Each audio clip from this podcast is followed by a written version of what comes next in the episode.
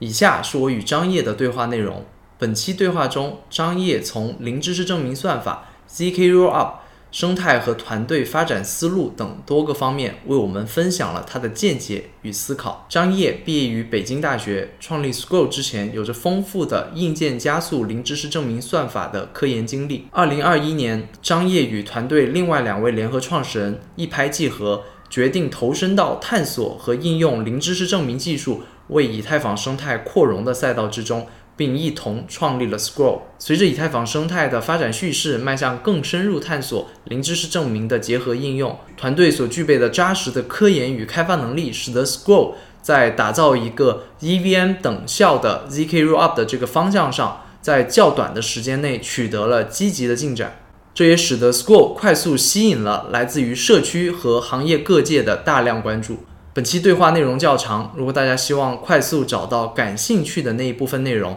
可以透过视频的分节信息，或者通过访问我的一个子频道 Rex Talk Clips，在这个子频道里面将会发布每一期对话的节选内容。那首先欢迎张烨，百忙之中抽时间来来跟大家去分享一些你们 Scroll 最近发生的一些事情和你们团队正在探索的一些方向。那呃，我知道 Scroll 最近你你们也是去参加了波哥大的这个以太坊的 DevCon，我不知道你这次去这个哥伦比亚，你有什么很深的一些体会或者一些发现吗？对，我觉得我们这次去哥伦比亚最大的一个发现就是，基本上我们参加了一些 talk，然后发现那块儿其实的主题都是比较硬核，真的是围绕开发者的。我觉得两个可能我感触最深的就是。Zk 的有关的这个，无论是 application 还是基础设施，这个非常的多。然后第二个就是四八四四，就是大家围绕四八四四有各种的 workshop，有各种的 talk。然后 developer 是非常希望就是一起去 push 以太坊社区的这些这些 EIP 的发展。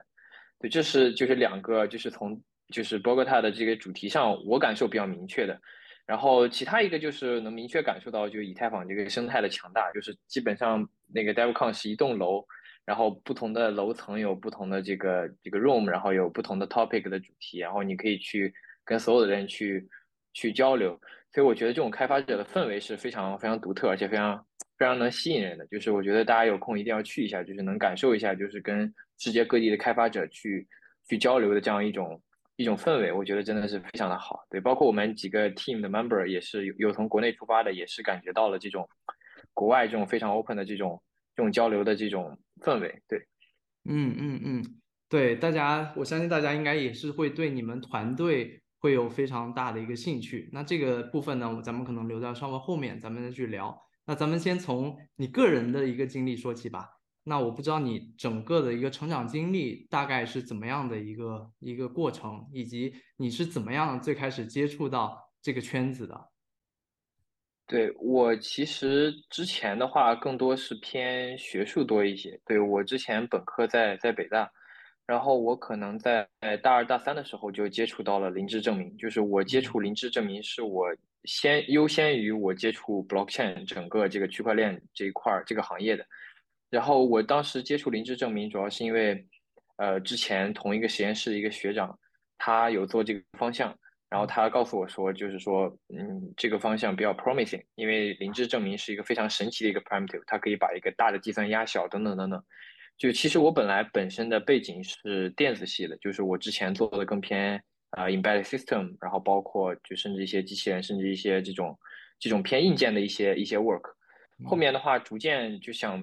往这个偏软件、偏 computer science 这块儿去去过渡去结合，所以我选了一个就是技能。有我一定的硬件背景，又能有一定的 software 的一个交叉方向，就叫计算机体系。然后就是去实验室的过程中，就有老师去 assign 说，呃，一般本科生或者说这种科研项目，就短期科研项目会是做一个呃 domain specific accelerator，就是一个一个算法的一个加速器。嗯，当时其实就是有我就像我说的，我我我知道有这个零知证明这个算法。然后还有一些相关的 crypto 算法需要加速，然后另外一个就是大家可能选的比较多的就是一些 AI machine learning 的一些加速一些 training，但是其实我当时后来还是对，因为对 AI 可能它背后的这个数学原理这些参数可能，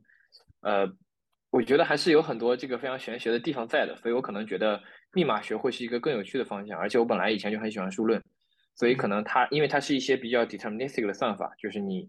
你很清楚说这个算法它是什么就是什么，然后它出错的概率是多少，它不是像 AI 一样，你可能需要动态调节很多参数，所以我可能当时就是选了就是用硬件加速零知证明这个方向。呃，当时大概应该是一八年的时候吧，就其实也没有多少人关注到这个方向。当时零知证明最大的应用可能就是 Zcash，就是其其实很少有有有 Zkrup，但是其实提的很少。所以呃，这就是当初最初的一个背景，就是我就是 start with 就是用硬件加速零知证明算法。因为其实一八年的时候，零知证明整个就处于一个就可能是启动阶段吧，就是有一些库，但是。那些那些库很难用，而且没有什么教程让你去去学零知证明，不像现在有很多的 blog，然后 video 去解释零知证明，所以当时只能就是硬看论文，然后看一些比如学长一些一些一些基本的一些 coding 的一些一些 tutorial，然后去慢慢去练习这个这个这个这个怎么去去去 run 这个算法，所以这个就是最初呃一个想法，就是而且当时最大的零知证明呃在实践里面用的最大的一个 bottleneck 就是。Proving Proving time 比较长，就比如说 Zcash 在一八年的时候，它还是用的一个比较比较老的一个 circuit，然后它大概我给你转账一笔隐私交易，可能需要六十秒的时间，就是这个对于实时性来说是不太够的。如果你能把比如说它能快个六十倍或者五十倍，你其实可以做一个实时的这种隐私交易。所以我们当时是抱着这种的 motivation，就是说想把。呃，零芝证明当时最大的这个 bottleneck prover 的这个 overhead 给降下来，然后通过这种硬件的方式，然后所以当时就开始做呃这个方向，就探索来 PGA，然后探索这个专用的硬件怎么去给这个 prover 加速。但是其实当时 crypto 算法还是因为自己虽然看了很多论文，但是其实还是就是没有理清楚背后的逻辑，因为毕竟不是专门专门学这个方向的。后来就是机缘巧合，就是一九年年中到年底，就是有幸去 UIUC 一个叫呃，Andrew Miller 的一个老师那里去学，呃，就更 applied crypto。当时我的 topic 是 MPC 和 Zero Proof。MPC 全称就是 Multi-Party Computation，就是多方安全计算。然后 Zero Proof 就是零知证明。当时他想做一个，我们想做一个就是利用把零知证明和这个多方安全计算结合起来的一个一个主题，就是怎么去让多方安全计算的结果变得 verifiable。就这样的话，你可以。就哪怕所有的 party 都在作恶，你可以知道结果是对的。这个这个 project 呢，其实就比较偏理论，就是你需要想到一种比较好的算法，去更好的把这两个东西，把这两个密码学的呃元件给结合起来。嗯，所以呃，在那段时间呢，其实就是基本上 full time 的读了很多的呃论文，然后关于零知证明的，关于这个 MPC 的，关于 crypto 的，然后也是就是跟着 Andrew 学了很多 basic 的一些 crypto 的一些。就是入门级的这种基础知识，比如说什么是 commitment，然后它的一些基本的一些 property。所以因为那段时间很专注，基本上就那半年时间，我基本上每天就是都在读论文。而且刚好一九年的时候是零知证明爆发的那个那一年，因为很多协议都是在呃可能九月到十月的时候出现了。因为大家意识到，就之前的零知证明是嗯局限于比如说像 Grow Sixteen 这种就 application specific，就是你针对一个应用你要做一次 trusted setup。然后在呃一九年中到年底那段时间，大家意识到有一个非常强的 primitive 叫 polynomial commitment，就这个东西可以被用于构建零知证明。然后通过这种方式构建出来的零知证明系统，呃，可以是 universal，就是它不需要，它需要只需要一次 set up 就可以给所有的应用生成 proof，或者说它甚至不需要 set up，所以就会有一批的，就是包括 Plonk、Marlin 这些应用的很多的这些协议。就雨后春笋一般，就在一一九年就出来了。然后我当时因为一直在 follow 整个 literature，就是看一下，比如说这篇 paper 早出来，然后它，呃，他们之间 paper 的一些联系，就逐渐 figure out 就是这些 protocol 之间的联系以及他们怎么构造的。所以其实那半年就是对我的提升，可能就是是一个一个一个非常实质性的一个提升，就是我可能整个很很知道，就是说零知证明背后的这些数学怎么 work，算法怎么 work。嗯，所以我也更清楚就是。Prover 里面需要哪些算法，也更清楚说你怎么应该用硬件去加速它。所以我其实，在回去以后，就把我那个 project 重新想了一遍，就是之前硬件加速的这个这个项目，就是彻底理解了，就是里面经究竟应该用哪几种算法去加速哪些部件，然后去去跟呃清华的一些老师，跟跟一些跟我北大的老师去合作，然后有有一篇有一篇论文，然后我们那篇工作应该是第一篇，呃。用就是一个一个计算机体系的一个一篇 work，第一篇加速零知证明的一个一篇论文。嗯，然后所以这个是就相当于是我其实是很开始很早，但是也是经历过呃学习这些理论算法以后，才逐渐呃意识到就是这个东西应该怎么加速，然后理论和这个实践结合起来，才才有了那篇那篇的 work。然后也是就是在回国以后，可能呃就是我我有一段时间在在 Conflux 跟他们那边一个 advisor，当时叫周东老师去有有学一段时间呃 blockchain。因为他他其实他之前是做 system 和 GPU 比较多，他因为关注到我做零知证明的这个 IPJ 和 ASIC 加速，所以他比较感兴趣，就是能不能用 GPU 去做一个做一个加速器，加速零知证明。所以这是当时开始的一个契机。然后因为就是他做 blockchain 会比较多一些，所以就是有意无意的会会接触到很多 blockchain 里面的内容。然后其实很久以前呢，我其实在安安卓其实也是做我在 UIUC 的时候，安卓那个老师也是做。做 cryptocurrency 很多，但是其实我在一九年的时候不是很 buy in cryptocurrency 这个这个事情，因为可能当时对当时的我来说，就是它就是一个就零知证明本身会更吸引我，因为它是一个非常优美的一套数学的库，就无论从理论到算法，然后到到它最后产生的效果都非常的神奇，我非常的喜欢，就是它作为一个纯就纯理论也好，纯算法也好的这样一个工具。但是 blockchain 对于我来说，当时可能我的理解就是说。呃，有很多的节点，他们就是要做很多重复冗余的工作，然后去去有一定的 decentralization，而且我也没有发现，就是说有什么应用一定需要这个 blockchain 才可以去去做，就是我很难想象一个应用为什么我一个计算要让所有的节点都跑一遍，而不是我直接去找一些中心化 service 去去去做，然后什么样的呃就是是有有没有一个 killer app 让我觉得它是一个刚需，所以这是为什么就是一九年的时候我其实特别没有 buy in 这个事情。但后来，因为二零年不断的去接触更多的这个新鲜的事物，然后可能后面接触了有 DeFi，然后有一些有一些链上的应用，我会逐渐意识到，就是说，呃，可能有一些金融，就是有一些应用还是真的需要 Blockchain，尤其是比如说像 DeFi 这种，呃，带有极强金融属性的，因为你可能用户有极强的这种，比如说他不想，他不希望 KYC，然后他不希望这个去呃被 censor，因为你你可能金融化的话，金融的产品，如果你的钱嗯，比如存在一个机构里，然后有一天突然被，呃，就它就是一个数字，它突然被锁掉了，那你可能就没有了。那这样的话，你是很需要这种，就防止这个别人 censorship 你，然后以及需要一定的这种 transparency，因为你把钱存在一个地方，你可能需要看到你的钱确实在那个地方，而不是被 abuse。所以我觉得可能这是一个非常 killer 的 app，而且可能，呃，只能通过这样一种方式去解决。所以我就玩了一下链上的一些 app，然后。可能本来也就 也没有多少钱，然后玩一玩就手续费全部全部搭里面了，所以后来就意识到，就是说这个在基础设施这个方面还是，嗯，我们还是处于一个非常早期的一个阶段，是。我们还是需要一些方式去去给 blockchain 扩容，然后去把这个手续费真的降下来，能让一些小白也能玩得动，不然的话，之前其实确实是很很复杂，就是这个这个你你基本上转一笔钱要要要要几十刀的手续费。嗯，所以我嗯，然后当时也是因为我我一直做 zk 这个方向，然后有接触到这个 scaling 这个算法，然后发现 zk rollup 其实是最适合以太坊扩容的这么一个一一一一个方法，就是它可以通过零知证明去把一大批的交易压成一个很小的 proof，减轻链上的这个计算的压力。所以我当时就觉得说，呃，其实这个方向很有很有意思，而且你相当于做的一些 work 可以真的被呃大家 deploy 在这个实际的生活中。所以这个事情很吸引我，然后所以也就开始了，就是往往这个方向去去做一定的研究。然后因为就是嗯，一直比较喜欢以太坊这种 research 啊研究的氛围，然后也就是机缘巧合，就是认识了其他一些通过 mutual friends，因为我们有一些无论是学竞赛还是学这个在在同在这个以太坊 community 的一些 common friends 的朋友，认识了海晨和 Sandy，就是我的另外两个 founder，他们都其实还是会比我 senior 很多，就然后他们也很。Align with 以太坊的这个，无论是生态也好，还是 research 也好，而且也一直在看这个 scaling 这个方向，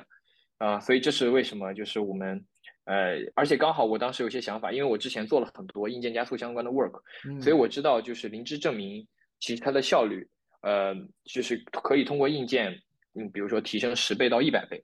然后可以做一些之前可能做不到的事情，并且灵芝证明的一些其他的一些 breakthrough 可以让。就它的 overhead 从电路方面，就是程序的这个表示方面降低，再降低十倍到一百倍。嗯，所以其实，在可能在二零二一年初的时候，呃，也就是我们碰一块儿，希望想在在在 brainstorm 这个的时候，呃，我们的想法是灵芝证明现在的效率，就是 with some hardware with 一些特殊的一些 customization，可能能比两年前或者三年前能高一千倍，所以我们可以做很多 crazy 的事情，因为之前 Liquorup 只能做转账，然后它是没有生态的，你只能做，比如说我给你转一笔钱，我得到 Layer Two 去，但是其实你跨到 Layer Two 和提出来又要很多钱，对，所以就是它不是很能让让用户留在这个 Layer Two 上。所以我们觉得 Layer Two 一定要有生态，然后我们有了这种，比如一千倍效率提升以后，可能能做一些更 crazy 的事情，比如说能让合约部署到这个 zk RUB 里面，然后同时我们还想降低这个整个这个 developer 的这种体验，呃，提升这个 developer 的体验，所以我们当时就想到了做这么一个项目，就是你既可以用用我们之前做一些 research，就是关于 hardware 的，就无论是 GPU 也好，IPG 也好，ASIC 也罢，呃，然后再做一个这种非常通用的这种 scaling 的平台，然后真正的去把以太坊去去扩容，然后也是能看到，就是你之前做的一些，无论是 academic 的东西，就被用到这个实际的生活中，所以是一件非常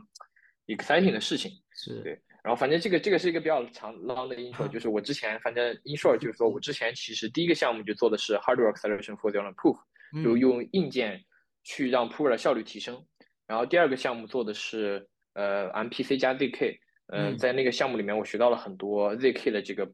Proving algorithm，然后一些多项式，一些 cryptography，然后之后的话接触了 blockchain，意识到了这是一个非常大的一个方向，然后可以构建一些真实的平台，然后并且我之前的一些比如说 hardware 提升效率的方法，可以在这里面就是发挥很大的作用。对，所以这是我们就是最初开始的一个大的一个 motivation 和我的一个 background，就其实我是从 crypto 慢慢的去呃甚至 hardware，然后到 crypto。然后再到这个 blockchain，叫 cryptocurrency，然后去一步一步过渡来。嗯，对对对，我感觉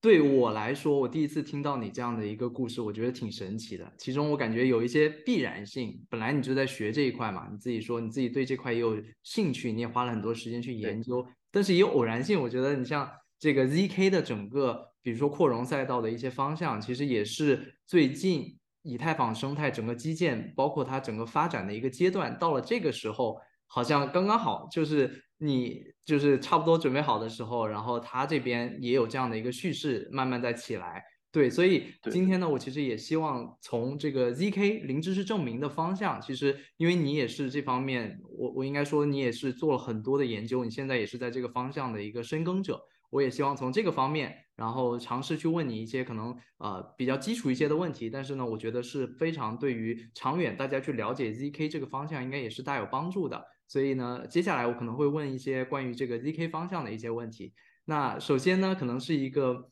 开始的一个问题，你觉得如果让你去描述零知识证明，或者说你对一个完全没有听过零知识证明这样的一个概念的人，你会怎么样？啊，用最简短的方式，你会怎么去跟他解释零知识证明呢？对对，其实啊，就是零知识证明，就解释起来，就说简单可以简单，说复杂可以复杂。我如果是呃，就是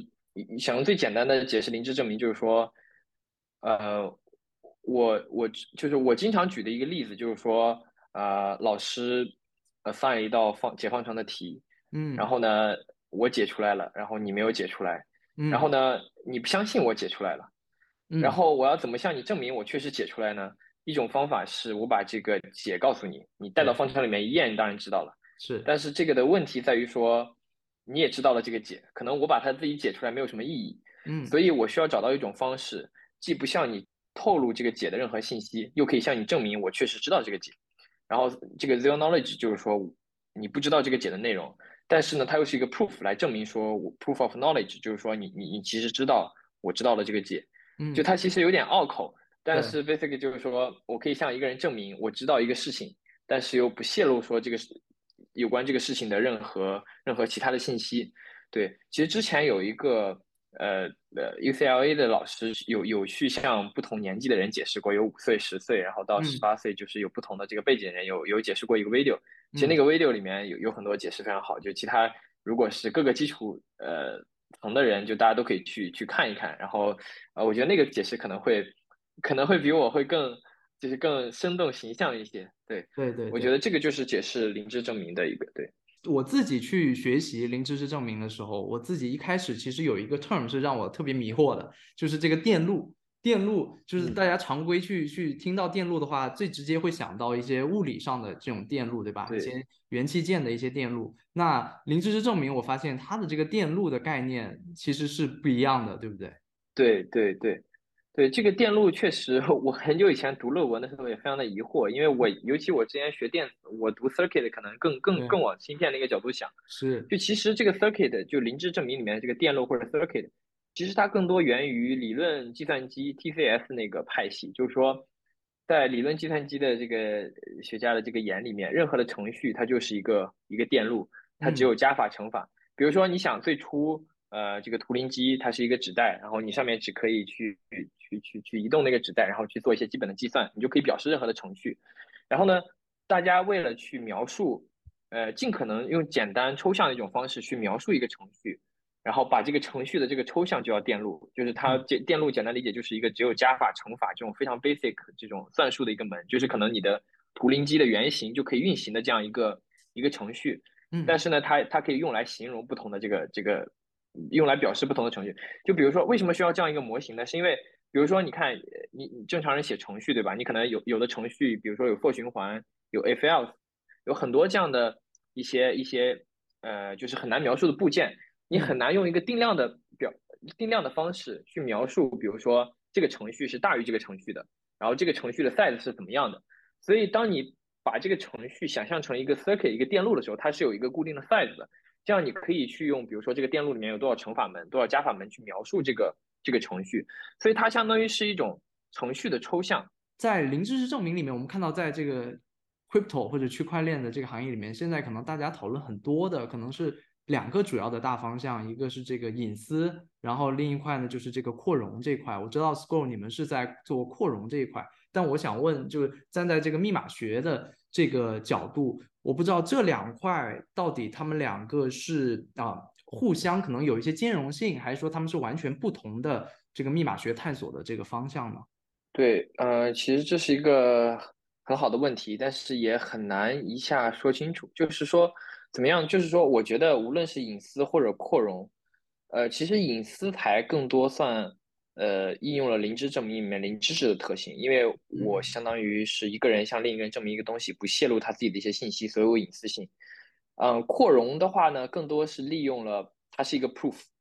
然后所以很多人其实很反感，比如说 zk rob 要叫 zk rob，因为它没有 zk，它没有 zero knowledge，因为它的交易原始数据要发在链上，然后它只有一个 proof，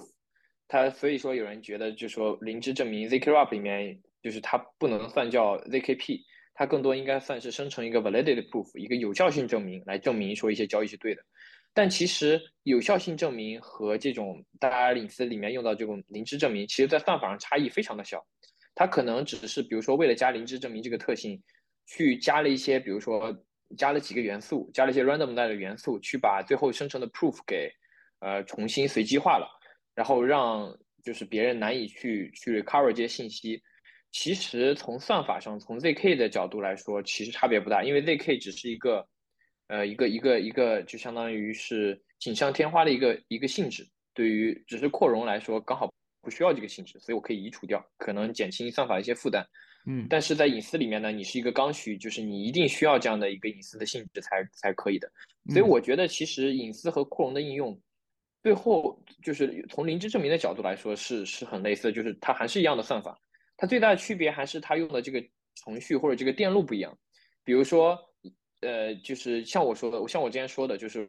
呃，用零知证明的时候，你一定要想办法去用一个 statement 去表示出来，呃，你要证明什么东西。比如说我证明，比如说零知证明 zcash，我就说，呃，我向你的地址里面注了一笔钱，然后这个，然后有一些有一些其他的一些信息，然后。这个信息呢，可能就只有你知道，然后你只有你要你只要给这个交易生成一个 proof，然后把它发到链上就好了。所以别人不需要知道这笔交易的任何信息。所以你你你你每次构建这种应用的时候，你需要想清楚应用本身的逻辑，然后以及你想证明什么。然后在在写电路写 circuit 这块不太一样。然后比如扩容，扩容我只需要证明，比如说比如说对于交易的这种电路来说，我可能只需要证明我 Merkle tree 更新是对的，然后大家的余额加减是对的，它不需要去 hide 任何。任何信息，而且它的数据是要求上链的。你想害的也没有用，因为你你交易数据上链，大家都可以 replay，然后都可以去看到，就是说你这个 count 的信息。所以说最终还是取决于区别，就不同的应用区别仅仅在于这种。呃，这个你电路上的区别，然后你这个这个应用的要求，但是最后跑的这个 zk 的算法其实大差不差，差不了太多。然后至于他们就是有没有一些 overlap，其实有些人想 build 一些通用的一些隐私的一些平台，比如像 A 六之类的平台。但是其实一般做隐私用 zk 做的话，呃，大部分是在 UTXO 下的，因为我证明，比如说我花了一个 coin，然后或者说我 mint 了一个 coin。我是可以通过，比如说一个 membership proof，一个一个一个 Merkle tree 去证的。我只要，比如说我证明我有一笔钱，我只要证明我在这个 tree 里面有知道一个叶子就好了。嗯。但是对于 account 来说呢，account 因为它要加减，它需要做一些同态的运算，所以你是很难通过灵芝证明跟这种 account 的 account base 的这种 system 直接耦合的。所以你很难就即使你有 programmable 的隐私，然后你既可以扩容又可以隐私。呃，你基本上可能大概率也是在 UTXO 这个模型下去做的，你很难做到，比如说一模一样的以太坊这个模型、这个 account 模型下的完美的隐私，所以这里面可能有一些微妙的差异，但也是因为应用的一些区别，就是你为了做隐私，你需要用 UTXO 这个模型去构造你的电路，因为你这样你才能写出来你的电路，你才能写出来你的程序。但是呢，如果你是只是为了扩容，只是为了这个，你可能不需要。这么强的性质，这么强的这个同态或者什么这些的性质，但是你两个加在一起的话呢，你你既要有可编程性，要有隐私，你可能就需要一个 UTXO 加一个加一些，比如说 script 去去去证明这个东西有没有被合法的铸造或者合法的销毁，所以可能这是一部分 overlap，但整体上来说，其实还是就是完全是 application driven，就是你什么样的电路，什么样的应用，然后设计什么样的电路，然后最后跑一样的算法就好了。就从算法本身，其实差别不是特别的大，对，嗯嗯，所以我可以把它理解为，其实 zk rollup 他们其实更多的可能专注在这个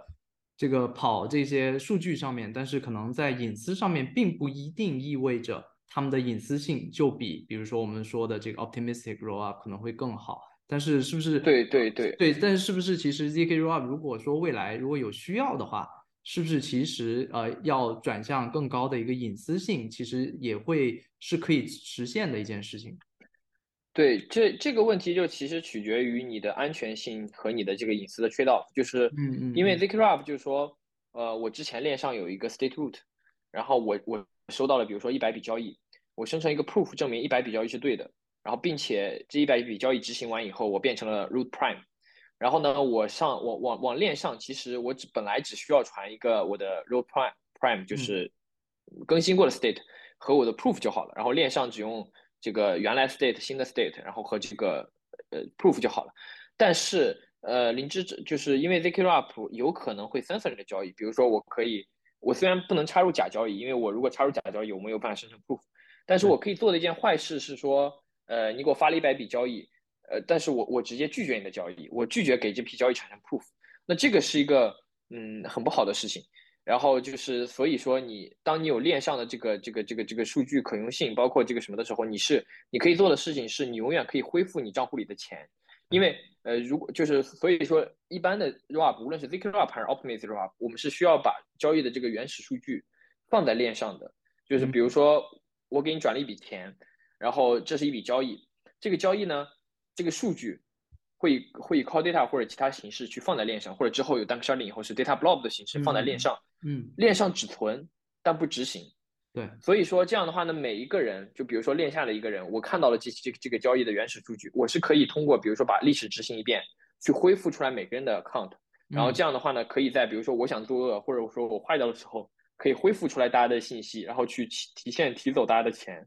所以说这个是一个好处。然后也正是因为有了这个安全性，这个这种这种保证，对，然后你你就是导致你的交易彻底变透明了，因为你要求所有人都可以执行，然后你就没有任何隐私，所以你你需要这样做。然后另外一种呢，如果你不想 post 这个交易的数据，你可以走另外一种模式，就是叫叫 Validium 或者什么，它可以给你一定程度的隐私，就因为链上不需要 post 所有的数据，嗯，但是与此同时，如果说比如说我这个节点一旦作恶，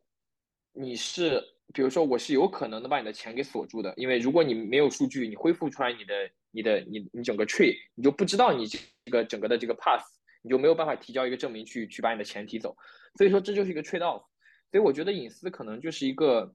呃，一个一个，比如说这个上面的一个点缀，就大家觉得说是有可能，但是肯定会有 trade off。所以比如说有可能我们在想说，比如说 Layer Two 上有一些其他的一些基础设施，然后或者说甚至是 Layer Three，然后他们有一些隐私的这种特性，然后作为 Layer Two 的一个一个点缀，而不是说 Layer Two 整个就去作为一个隐私 focus，不然它就会变成一个比较 application specific，或者就是一个 UTXO 模型的一个一个 roll up。对，明白明白。所以这背后是一个 trade off，是是根本的原因是这一方面。对，那那零知识证明里面，咱们在提到这个像这个 Layer Two 的这些呃解决方案、扩容的解决方案，那大家经常会提到就这个技术的一个方向，常常就会有人会拿两个主要的一个概念出来，大家会在对比，一个是这个 zk snark，一个是 zk stark，呃，就有的人会可能会会理解成他们是两个完全不一样的这样的一个概念，我不知道你会怎么去去给大家。说明一下这个这个中间有什么样的一个区别？他们分别是代表什么意思？对我其实觉得，其实他们区别都不是很大，尤其是在这个密码学这个去改进了很多以后，就是我先说一下通常的理解，就大部分人理解的，因为 zk stark 它的缩写是 zero knowledge，呃，S 是 distinct non-interactive argument of knowledge，嗯，就是它是一个是一个呃 snark，所以它一定是 distinct 的，就是它非常的短。然后它的 proof 非常的短，它 verification cost 非常的低。然后呢，这个就是 zk snark，就是大家一一想到 zk snark 就是一个很短的 proof，一个很小的 proof。然后但是为了降低这个 proof size，可能 prover 的 overhead 会稍微大一些，所以 proving 的 time 会稍微长一些。然后呢，通常情况大家会认为 zk snark 有一个 setup，就是初始的情况下会跑一个 trusted setup 这种 ceremony 去生成一些参数，让 zk snark 去生成证明和呃和验证，这是通俗的理解。然后对 zk stark 通俗理解呢，是因为 zk stark 是一个呃一个 transparent 的一个一个一个一个一个一个 proving system，所以大家理解是它没有 trusted setup，就它不需要这种可信的这种 ceremony。然后呢，它的 prover 会比较快，因为它是基于哈希的，它不需不基于椭圆曲线。然后呢，它的但它但它的 trade off 就是它的 proof size 非常大，然后它的 verification cost 非常的大。所以这是两种，就是说呃 snark 就是 verify verify 特别快，proof 特别小，然后有 setup，然后 Stark 就是说，呃，没有这个 setup，然后 proof size 大，但是 prover 也相对快一些。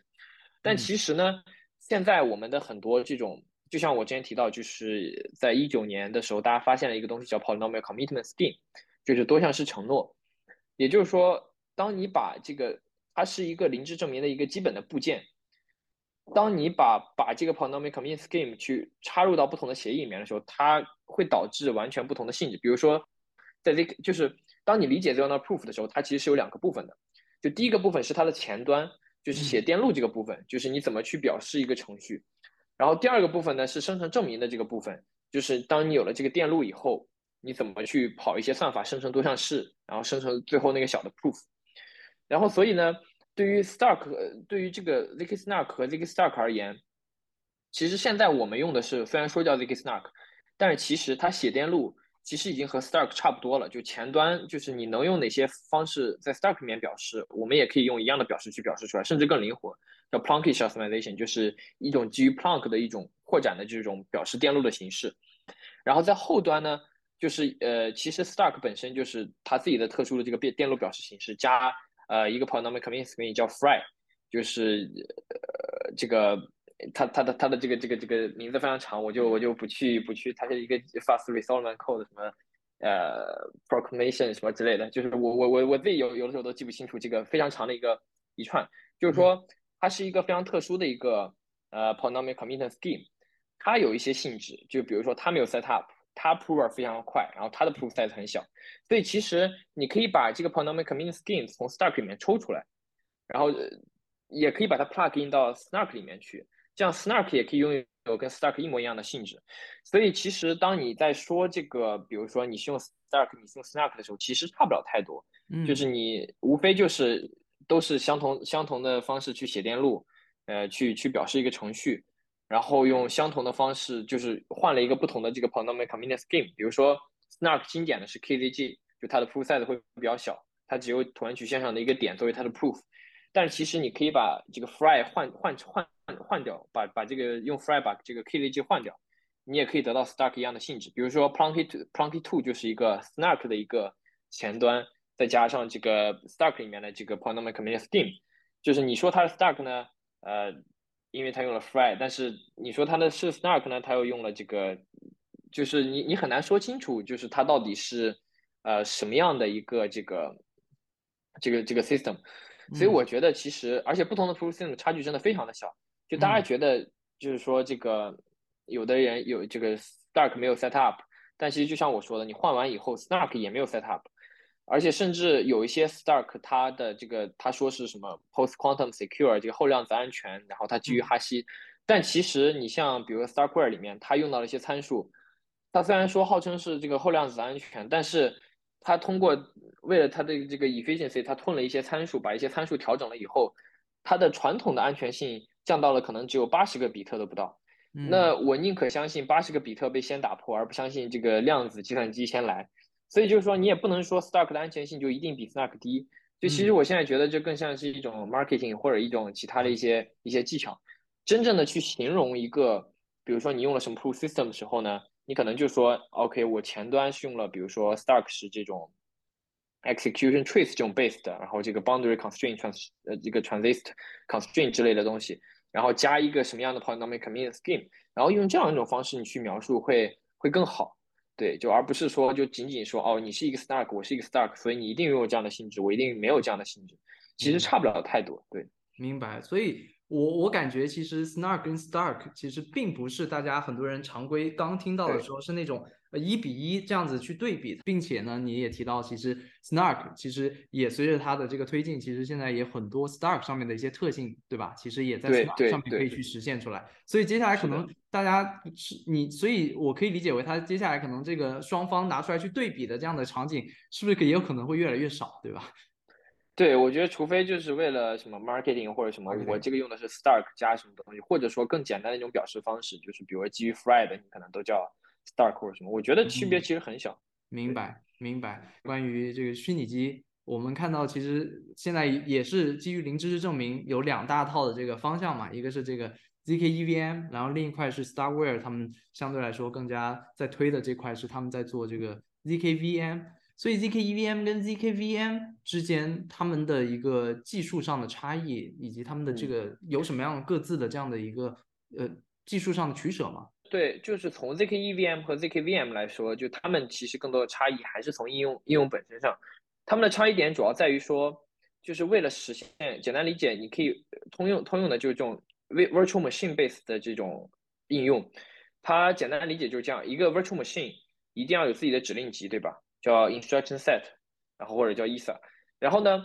你为了证明一个 virtual machine 是对的，你需要把这套指令集写在你的电路里面，比如说。你你你你你，比如说你有 RISC-V 的指令集，比如说 Intel 有自己的指令集，他们每每个里面都有自己的指令集，指令集基本上就是你写汇编的那些基本的单元。所以呢，做一套 zkVM 或者 zkEVM，本质上都是需要对这种他们这种 opcode 这种汇编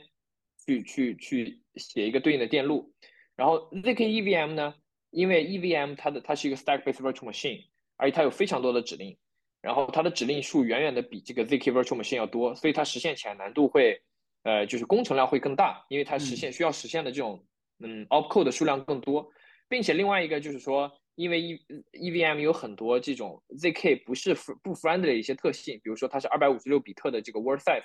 和这个 zk 本身的这种啊这个 field 不太一样，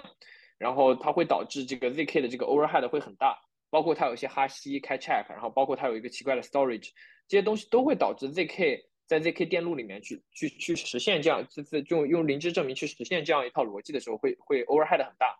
但是 virtual machine 呢更灵活，就像我说的，就是第一，它的指令集通常来说会比 EVM 的所有 opcode 要小，它是一个更小的集合。嗯，并且你可以去 customize 这些指令，比如说你可以去定一些什么素数域上的一些指令，使得它在这个零知证明这个电路里面 overhead 会更小。所以你可以让就是 zkVM 通常来说会比 zkEVM 实现难度要小很多，你只要实现更少的这个指令集，然后去就可以去呃去把你这个整个电路给实现出来。但 zkEVM 因为 EVM 本身不是给 zk 设计的，所以会有很多很多的 challenge，就是无论是从它从它的这个要实现的这个指令数量也而而言，还是说从从一些其他的角度而言，都是有有这样一些问题在的。所以这是为什么，就是说 zkEVM 还是要比 zkVM 就是。要难做很多的，因为有很多你要兼容很多 EVM 的 feature，但是 VM 的话，你只要 from scratch，你可以 design 很多呃这个 zk friendly 的这种指令集也好，或者其他也罢，对，是是是，所以我我我记得就放在一两年前，大家在讨论这个以太坊二层扩容的时候，当当大家在讨论这个 roll up 的时候，常常大家还在讨论这样 V 神说的一句话，他说这个。啊，optimistic roll 可能在更短期内更容易就被大众所应用，但是 zk 呢，可能是是未来，但是它的这个实现难度会很大。它这里指的应该就是 zk EVM 的这样子更多，对吧？对对，是的，是的，它更多就指的就是 zk EVM，因为呃，就是之前就像我说的，在三年前或者二零二零年之前，就是大家认为 zk 只能做转账，就是因为呃，你它它有几个问题。第一个问题就是说，zk 的效率不够不够高，就是说，呃，你你你给一个程序生成生成 proof 的时候，你的 proving 的 overhead 可能是你原始这个程序的，比如说十倍，或者不不止十倍，可能是一千倍或者一万倍。就比如说你一个程序本来你可能自己电脑上执行了一分钟，但你为了给这个一分钟的程序生成证明，你可能花了三天，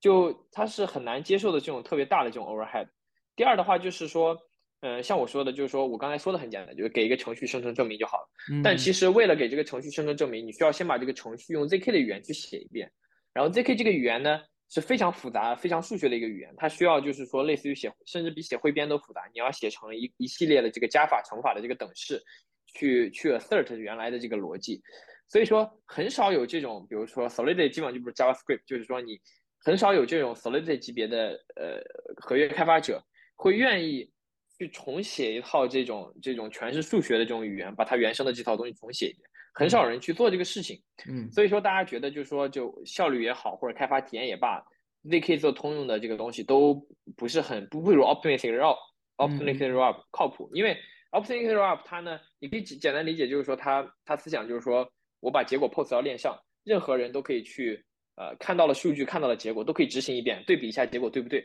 如果它不对，我就去 challenge 它，然后去罚钱。对，然后所以它是很容易做到通用的，因为你任何一个人都是只是去重新执行这个这个这个计算本身，你只是需要设计一下你怎么去 challenge，然后怎么更有效的去去做这个 fraud proof。但是 zk 不一样，zk 是要给每个计算生成一个有效性证明，它要把每个计算实打实的给表示出来，然后写在电路里面。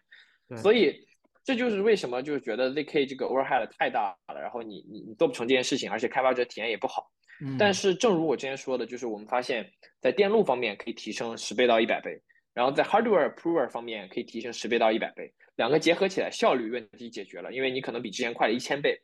然后另外一个呢，就是这个开发者体验方面，之前需要每个合约开发者去写一个电路，写一个，比如说你合约什么逻辑，你写一个 zk 逻辑，但是现在不需要讲，相当于我们做了最复杂的事情，我们去写一个非常复杂的 EVM 的电路，这样的话呢，呃。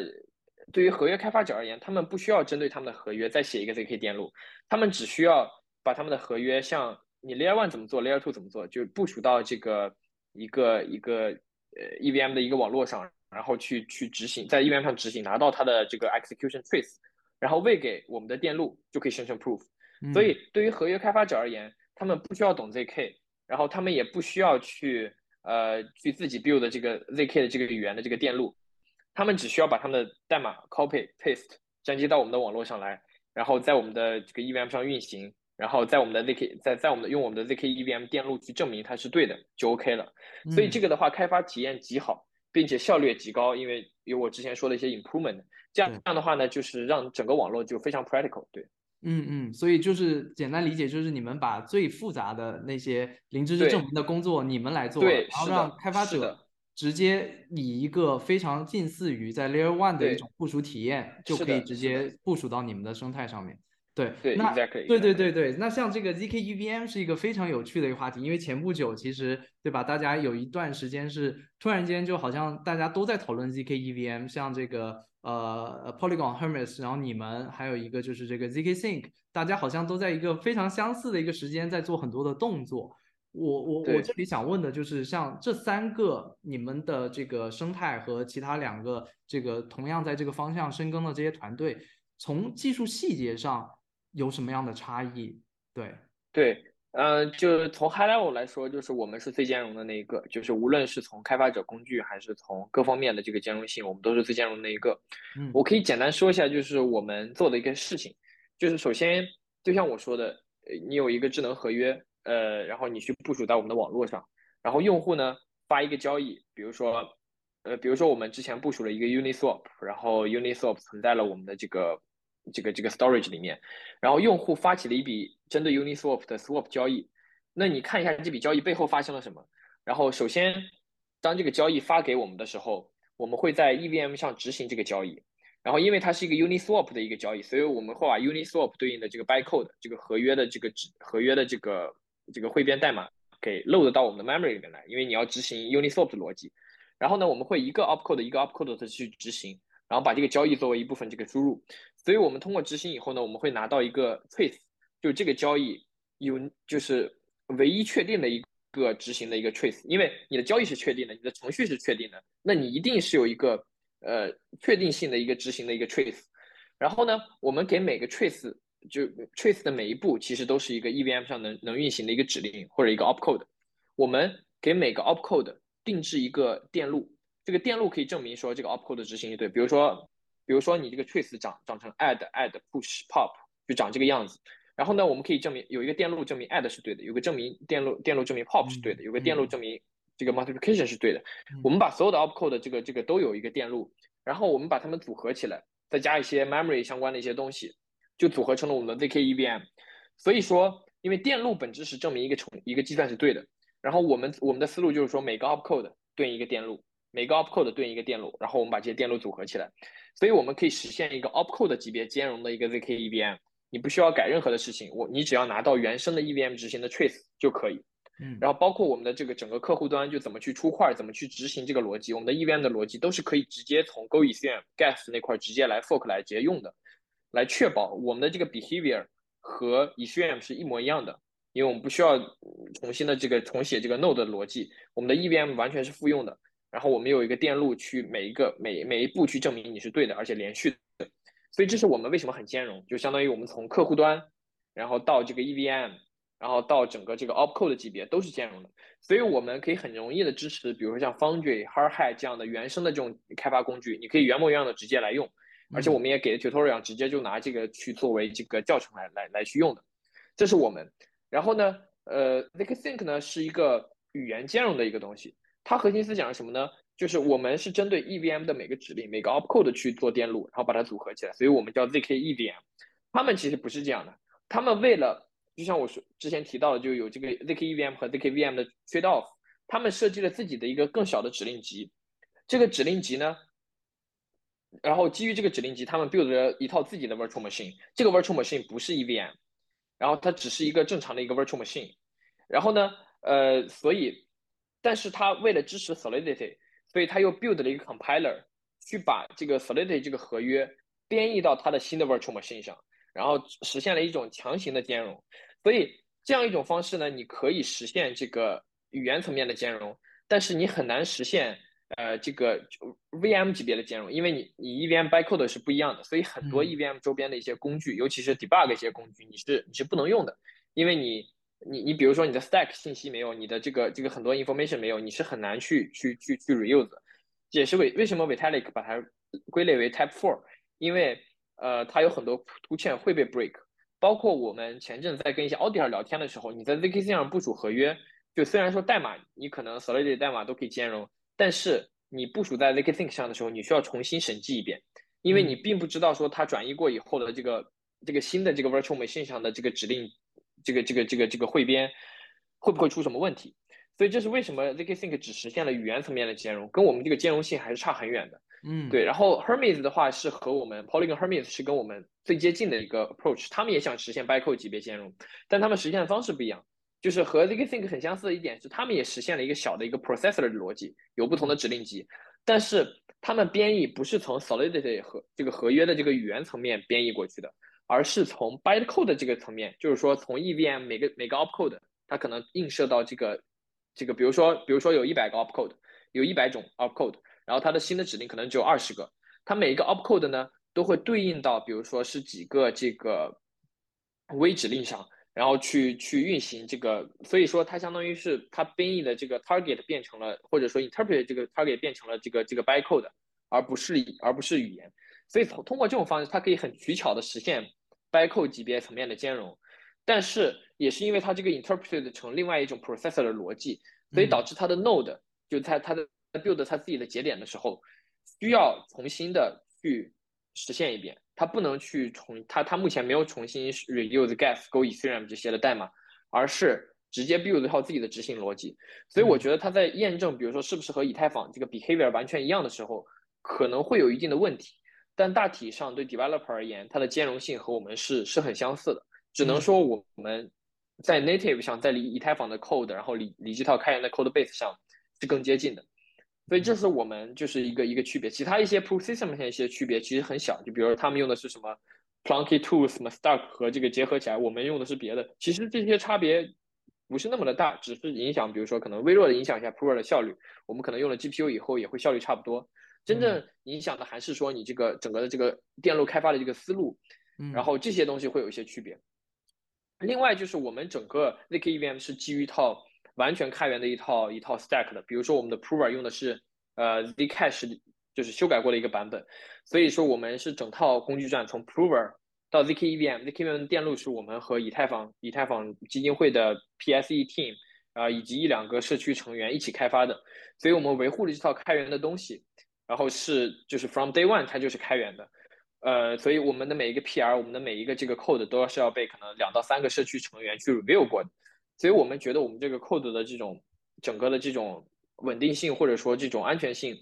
要好好一些。不像他们可能说会更多的是偏自己 team 内部可能五六个人 build 这样的东西，但我们可能整个社区有二十多个人，然后现在可能会越来越多，越来越多有有关注到 zk 源的人，想想给他 contribute 的人，所以我们觉得我们整个这个有一套 open source 一套 foundation，然后去从 from f u l l stack 到电路，然后一直到到所有的这些东西都是开源社区，然后包括以最 compatible 方式去 build 的。所以这个可能是一个我觉得一个技术上的一个核心的一个区别，对，嗯嗯，明白。那我听上去就包括你刚刚也提到了，像 V 神他 Vitalik 他最近提到的呃写的那篇文章，讨论到 zk EVM，那里面也是列出了四种 type，对吧？那其中呃可能 ultimate 的一个是这个共识层面的，我不知道你刚刚提到这些区别是否也意味着，如果呃一切顺利的话，是不是其实你们也是离那个共识层面也是最近的这样的一个项目？就是我们其实是离共识确实是最近的一个，就是就像我之前提到的，我们其实整个 code base 是和以太坊基金会，然后以及一两个其他的社区成员一起 build 的，所以呃他们的目的是想做一个 Type One 的一个一个 zk EVM，所以他们要原用原生的这个 storage，原生的这个 code hash，原生的一切东西。但是我们为了我们 Layer Two 的用途，因为我们觉得我们要做到 EVM equivalent，我们不需要管 storage 的细节，因为 EVM 本身是一个执行层面的东西，它不需要去 specify 说你的、你的、你的 storage 一定要用 MPT 这样方式去存。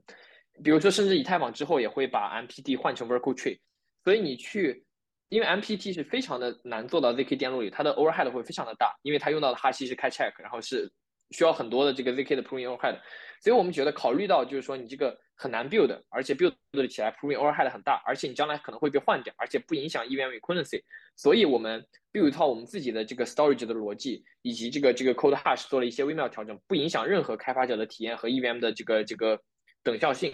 所以我们觉得 Type Two 是一个最 practical，而且是最离实际 deploy 最接近的一个一个 system。我们是可以通过比如说把 code hash 和这个 storage 将来换成这个以太坊用的这个来达到 Type One 的。但是我们觉得，第一，它的 overhead 带来的这个这个这个问题，包括它这个。在 Layer Two 上的这个这个使用其实是不一定是值当的。就你对于 Layer One 来说，你肯定一定要去做到这一点。但对于 Layer Two 来说，你还是可以做一定的 trade off 的。你为了你的效率，然后你为了你这个 production 的这个这个这个 time，所以我们觉得这是我们就是就是 make 的一个最佳的一个 trade off，就是你既不牺牲这个 developer 的体验，又不会影响你的效率，然后和你的这个开发进度。我们觉得这个是比较好的，因为你完全实现。Type One 其实你你随着每次以太坊的升级，你也是需要改的，所以可能这个东西带来的这个这个这个 overhead 其实并没有可能并没有想象的这么这么的大，可能只只得等以太坊稳定以后，然后我们可能才会去慢慢的去想，这个 storage 可不能做到 native 啊等等等等，我们暂时会觉得呃 Type Two 是一个最好的一个选择，因为 Type Four 的话呢，你会 break two chain，Type Two 的话呢，你是基本上所有的东西都会兼容，只是轻微的可能一些 like client 相关的。这个这个这个这个这个东西会被 break 掉。但是其实 like client 基本上 layer two 也不太需要 like client，只有 layer one 会会有这样的一个需求。所以我们认为说，综合各方面的考虑，我们觉得 Type Two 是目前最佳的选择。但是，因为我们一起打造了整个 code base，然后他们有 in parallel 去去去这个开发这个东西。如果我们真的有一天觉得说，呃，OK，storage 真的是 ready 了，然后而且很稳定了，我们想 switch 过去也也不会说，呃，就是非常的困难，因为大体的这个 code base 是是很接近的。对。那刚刚我们讨论到，可能更多是这个 Z ZK EVM。包括 zk rollup 的这个层面，那咱们退一步，咱们站在更宏观的整个以太坊 layer two 的这样的一个角度，呃，现在比如说这个 O optimistic rollup 和 zk rollup，我不知道这两者之间，你现在是会以一个怎么样的一个态度去看待彼此之间是竞争的关系也好，或者说共同推动以太坊生态的这样的一个关系也好，你会怎么去看？因为其实我也看到，包括随着这个。呃，技术的推进，我也听到了有一些 optimistic roll up 方向的一些项目方，他们其实也有啊表态，他们其实也对这个 zk 方向的一些技术应用，他们也是持一个非常开放的一个态度啊，就这这样的一个这样的一个呃生态上面的一个关系，我不知道你会怎么看？对，呃，我就我个人的角度来言，我觉得就是呃 zk 肯定是在长期来看会是一个最终的一个解决方案。因为它可以提供很多 OP 提供不了的东西，比如说第一个是非常快的 finality，就是因为你只要生成完 proof 验证完，你就可以提前提走。但是你 official 的这个 bridge，就是对于 optimistic roll 而言，你一定是要等呃一一段时间，有至少一个诚实节点去重新执行你的交易才可以。所以我们 zk 永远是一个非常非常快的一个提现的方案。然后只要你不想就是 compromise 你的假设。这是一点，第二点的话，就随着 scalability 增加，增加，其实，呃，这个 zk RaP 展现出来这种安全性是要比 optimistic rap 要高的，因为就假设一下，比如说 optimistic RaP 和 zk RaP 都达到了十 k TPS，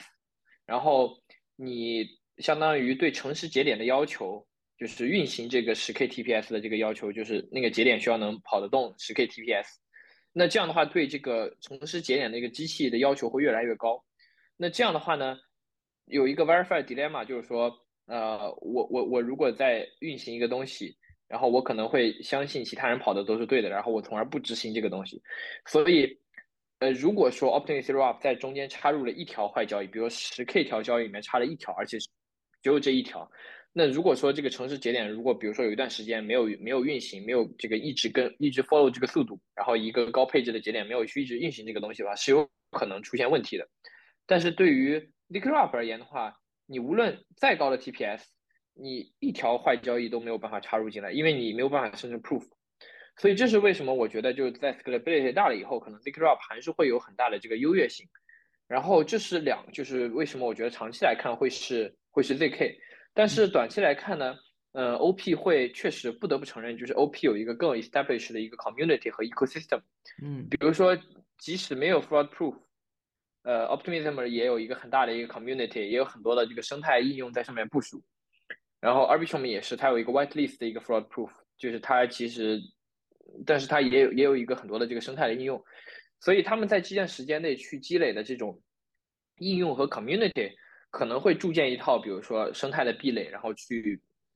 去之后再去 iterate 他们的技术。比如说我听说的 Optimism 也在探索这个 zk 的这个方向，对。然后包括 Arbitrum 他们也是 open to 所有的这个这个这个 technical solution。他们只要觉得 zk 的这个 overhead 是 possible 的，他们就会转过去。所以我觉得这种这种 strategic 的这种方法，就是你先 build 一个 community，然后再去 build 这个技术的这个再去迭代你的技术的方法呢？呃，有可能会更 make sense 些，就像你像 Polygon 之前就是一套 side chain，可是它做起来生态以后，它就是有实力去买很多 technical 的 team 去帮它 build zk solution。嗯，所以这可能更多是一种策略上面，就是说你怎么先去平衡你的生态和技术的原因。嗯，但是目前来看，我们觉得可能其实进度没有大家想象的那么那么夸张，就不是说 optimistic optimistic rollup 比我们快了一年，然后它有一年的时间充分的准备生态，而是。最难的、最难技术最难的，我们已经有了 proof 的状态，他们还没有 proof。嗯，而且我们现在已经可以实现，呃，EVM 上所有的功能，你都可以在我们的 testnet 上去去跑，然后所有的开发工具都可以支持。所以我觉得，既然开发进度都就是相差不大的情况下，我觉得 zk 还是有很大的这个这个这个胜出的几率的。当然，eventually 就像你说的，可能大家都是在做一些 benefit 以太坊的事情，然后呢，大家都会有自己的社区，然后都会有自己上面的生态。但我觉得 zk 还是会，嗯，会在长期会去，会会在这个通过它这种技术的优越性，通过它这种安全性，呃，包括就说我们 timeline 相差不大的这种这种呃这个这个轻微的劣势而言，就是结合起来的话，zk 我觉得还是会还是会胜出的，对。对我感觉是一个呃发展的优先级的选择，像你说 OP 他们可能对就是在生态上面是一个他们可能优先的一个优势，但你们的话，我我从我前面听你讲，包括你们 Scroll 在做的这个 zk EVM，能听出其实未来如果真正的能实现或者这个主网上线之后，其实对于开发者而言，如果真的想要。在不同的生态，包括直接在你们的生态上去部署的话，那其实是非常无缝的这样的一个选择，对吧？对于他们生态内部，它可能也是如果有这样的一个趋势，那可能他们也是对于他们社区内部来说，也许也并不是如此大的一个一个 shift，也不不会是特别难的一件事情。对，呃，那那还有一个概念是最近其实。呃，我也是听你在波哥大上面也有提到，像这个 Layer Three，你也提到说，呃，其实你们也希望未来如果你们做起来之后，有一些不同方向或者一些不同的一些应用，可以基于你们去做一些 Layer Three。那对于这方面，我不知道你背后整个的一个思路和逻辑是怎么样的一个嗯考量？对对对，就先简单介绍 Layer Three，就是说其实很简单，就是 Layer Two，就是说我在 Layer Two 产生 Proof，然后 Layer One 验证。Layer three 很简单，就是我在 Layer three 产生 proof，Layer two 去验证，嗯，然后这样我验证的成本会更低。但是其实 Layer three 呢，呃，所以大家会觉得说，你看我 Layer two 相比于 Layer one 有，比如说一百倍的提升，那 Layer three 如果相对于 Layer two 有一百倍提升，那我可能就一万倍，然后我可能就会 build 起来一个金字塔一样的这个什么 Layer three、Layer four 这样的东西，就就想的很完美，就是说你你你可以有这样一个，就是比如说。百万级别，甚至甚至多少级别的提升，随着一层一层多。但其实，嗯，Layer Three 并不是像大家想的那么，就是呃，就是功能性上就是便宜或者什么上成本上面就会就会那么的 amazing。因为什么呢？就像我说的，Roll Up 是需要把数据 post 到链上的。那你如果说 Layer Three、Layer Two 的成本，其实现在在我们 Proving 优化的很好以后，它的成本已经主要就是数据了。嗯，然后。所以它要把数据 post 到 layer one。如果你是一个很安全的 layer three，你希望把 layer three 的数据也 post 到 layer one 上，那你其实成本其实和 layer two 不会差很多的，你只是省了一点点的验证成本，但验证成本可能只占了你的，比如说百分之很少的一个部分。所以如果说你要追求呃链上数据可用性的 layer three，那你不会省太多钱的。这是其一。其二的话就是说，如果你呃不需要就是链上数据可用性。那你完全可以做一个 layer two，去，因为你你不需要把程把数据 post 到链上，那你你这样少过 layer two 一层，可能还更好一点，因为你你相当于就是说直接 build 一个 layer two，它也不需要数据可用性，它可以直接跟 layer one 的一些应用交互。所以之前其实我们一直有在思考，就是说 layer three 存在的意义到底是什么？就是既然第一你要安全，那你就一定不会便宜，那你要便宜呢，你不如自己 build 一条 layer two。所以它是有一个很 tricky 的一个 dilemma 在的，就是可可能很多人觉得就是说 layer three 就乍一听觉得说很神奇，但是其实你仔细想会发现我我们我们说这样问题。所以当我提到 layer three 的时候呢，我为什么说我们 eventually 可能还是会需要就大家希望大家去 build 一些 layer three，或者说我们自己 build 一些 SDK 给大家用呢？是因为我们发现了一些 layer three 的其他的价值，比如说第一个价值在于说。我们有一些，当我们做一些大的一些 partnership 的时候，比如说我们跟一些很大的一些 gaming 或者 bank 或者说这样的大的 institutional 级别的这种呃 partnership 去合作的时候，他们很很一个很强烈的希望就是他们自己跑这个 sequencer，自己去出块，自己去控制整个 network 的交易。但是如果他们用我们的 layer two，他们是需要送到我们这个中心化的这个这这块去排序的，所以我们有可能比如说。呃，如果如果出现一些，比如说 liveness 的问题，他们可能不能接受，他们还是希望这个自己去出自己的块，自己去跑一个稳定交易，他们要自制性。所以在这样的情况下呢，可能 Layer Three 会很适合他们，就是你们可以去 customize 一些你们的这个你们的这个应用，而且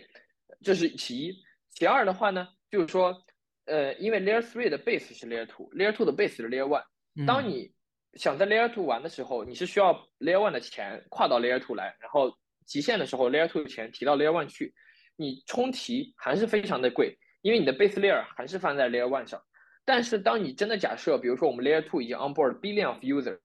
然后有非常非常多的这种用户，而且就是说大家已经把 Layer Two 就近似的看成 Base Layer 以后，你在上面 build Layer Three，那你提现和充值是放在 Layer Two 上的，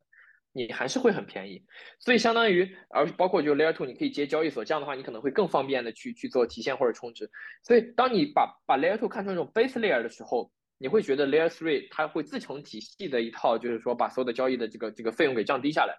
对，然后这是第二个，然后第三个的话呢，就是我们确实希望我们的链上能有一些基础设施，比如说，确实有一些人有隐私的需求，但是我们不是一个通用的隐私的链。那么如果有人 build，比如说 build 一个 customize 一套东西，他们可以把它作为基础设施去用，这样可以丰富我们本身 layer two 的生态。然后比如说像我说的，可能 customize 一个甚至 Caro 的一套 virtual machine 去去去在这里，然后跟我们的应用交互。那我觉得这样可能会是一个，就是不局限于 EVM 的一些探索。所以我觉得这样的创新。呃，我们是非常鼓励发生在我们的 Layer Two 上的，就是以以我们 Layer Two 为 base 发生在 Layer Three 上的。我们觉得这样的创新对我们整个社区是有意义的，能能带来更多的这种，比如说甚至非 EVM，甚至一些基础设施方面的一些改进。所以，我们这是我们为什么支持这个 narrative，去支持说，呃，可能还是会有这样一些东西的，呃，一些想法。嗯嗯，明白明白。刚刚听到你像这个 Layer Three 的相关的这样的一个生态，能想象如果像这样发展下去，其实。跟现在大家经常讨论的，像很多应用链，他们各自的一些需求，那未来这这样的一个生态，我不知道是你认为他们会共同的存在，还是说随着像以太坊这样的一个规模效应，现在持续的去发展下去的话，应用链和 Layer Three 他们是会共同的去去去去去去去发展下去呢，还是怎么样？大概是怎么样？这是一个呃，这是一个对，这是一个很好的问题，就因为 Layer Three 的。思想确实跟应用链非常的像，就是你可能 application 自己去跑一套节点，然后自己有这样的啊一些 prover。我个人觉得，当然就当然很很理想化，就是我 觉得以太坊会成为一个 global 的 settlement layer，嗯，然后基于上面 build 的 general purpose layer two 会成为它的直接的扩容层，然后去更方便的去移植以太坊的原生的应用 EVM 的应用，而且更便宜更方便。Layer three 呢更像是一个小世界，所以我觉得整个世界都会被这个就是很大的这个 global settlement layer 去作为一个 security foundation，然后大家一一层一层的去继续它做。因为 app chain 的话，你是你是需要自己的，比如说无论是 token 也好或者什么去 governance 你的整个这个节点，然后你你的这些东西，比如说你，我举个例子，如果说 DYDX，比如说它现在 move to 一个 app app chain，嗯，它有自己的 token，它可能比如说。做节点的时候需要它的 token 去去保护它链上的这个价值，但是它的可能作为一个 DEX，它的这个资金量可能比它的这个 token 的这个 FDV 这个这个这个整个市值都要大。那它这个东西究竟能不能保护这么大的这个这个市值量呢？你究竟需不需要以太坊这么一个强大的这种共识层，一种一种安全结算层呢？我觉得还是需要的。所以我觉得，呃，eventually 就当 Layer Three 真的是足够易用，像大家 launch 一条 App App Chain 那么轻松那么容易的时候。大家都会切过来用的，我觉得，我觉得这个是一个很很大的一个趋势。就是我觉得，如果说当你的这个 Layer Three 或者什么这些 SDK 开发的非常好用的时候，会有一波，就是大家从会从慢慢从其他生态里面去去切回以太坊，去继续的共享这份安全性，而不是说你自己一定要去在独立一套系统里面去去去去做自己的事情。我觉得这是非常理想的情况。当然，我觉得肯定这个多链或者说这个 App Chain 肯定还是会存在一段时间的，就是这个时间。留给呃 Layer Two 去 build 更好的这个体验，开发者体验，然后 Layer Three Layer Layer Three build build 更好的 SDK，然后在这期间可能会有一些生存的机会，但一旦就是我们 build 出来这样的东西，呃，我觉得他们是会迁回来的。对，明白。所以呃，这可能我能感受到，就是其实这也是你们的一个发展思路，包括你们现在也在积极的在做一些，包括开发者工具，其实是不是也是一脉相承，顺着这个思路去去倒推，然后现在在打造这一块。为了未来更长远的发展去准备的，对吧？对对对对对，因为我们觉得开发者体验始终是一个非常非常重要、绝对不能牺牲的事情。就众多公链的历史已经告诉我们，就是你不是 EVM 兼容，你的生态可能就是很难做起来。你除了强大的资本去，即使你有强大的资本支持，你可能也很难去与一个巨大的一个社区。呃，和一个非常易用的开发者体验，然后非常多的开发工具去去比较的，对，是的，是的。那呃，刚刚你也是其实反复提到一个这个 term 数据可用性，现在其实一些 layer two 他们也在自己打造自己的这个数据可用性相关的一些方案。我不知道 School 你们会在这方面有什么样的一个计划或者或打算吗？对我们目前计划对 Layer Two 而言，我们会把交易的原始数据放到以太坊上，因为我们相信，呃，包括我们也在贡献。就是一部分这种 product sharding 的一部分的这个代码的审计啊，或者什么去去去去帮助以太坊实现这个数据分片，让以太坊的数据存储这个便宜下来。我觉得很长一段时间我们都会坚持以太坊原生的这个数据的 layer 啊，因为我们觉得只有当 proof 和数据都放在同一个链上的时候，你才能真正的享有这种 zk up 应该有的安全性。不然你数据放在别的地方，你需要 query，你需要一些 oracle，你需要去去拿到这个数据，所以会会有一些 security assumption。我觉得这些呃数据的可能性的这些 layer 可能更多还是体现在无论是 layer three 还是什么，就是你想社区自治，你可能不需要以太坊同样的安全性，你想只想更便宜，那你有可能去去自治。但是我们作为一个直接的直接的一个通用的扩容层，安全性一定是非常重要的，安全性开发者体验一定是两个首当其冲的一个呃一个目标。对，其实这次这个波哥大，我听到你们其实有一个这个 panel，其实中间会讨论到一个话题，就是现在 layer two 上面。呃，一个被大家诟病的一个点，排除说现在 Layer Two 其实有非常大的一个 traction，大家资本上或者大家用户的关注度上都非常高之外，其实开发者很多在关注的一个还是落在这个抗审查性、这个 censorship resistance 上面的这个问题上面。我不知道对于这样的一个问题，呃，对于这些 critics。你会觉得说这样的一个优先级对于 Scroll 对于你们团队来说，你们是怎么去看待这个问题，以及你们接下来整个团队开发的一个进度会把这样的一个问题去怎么样去对待呢？对，这是一个很好的问题，就是我们目前在第一个阶段还是会用一个中心化的一个 sequencer，然后和一个去中心化的 prover，就是说我们已经有一个 decentralized prover network 了，就我们未来一定会实现就是 layer two 的去中心化特性。但是我们会从就是一个 decentralized prover 去去开始，这是一个策略的选择，因为我们觉得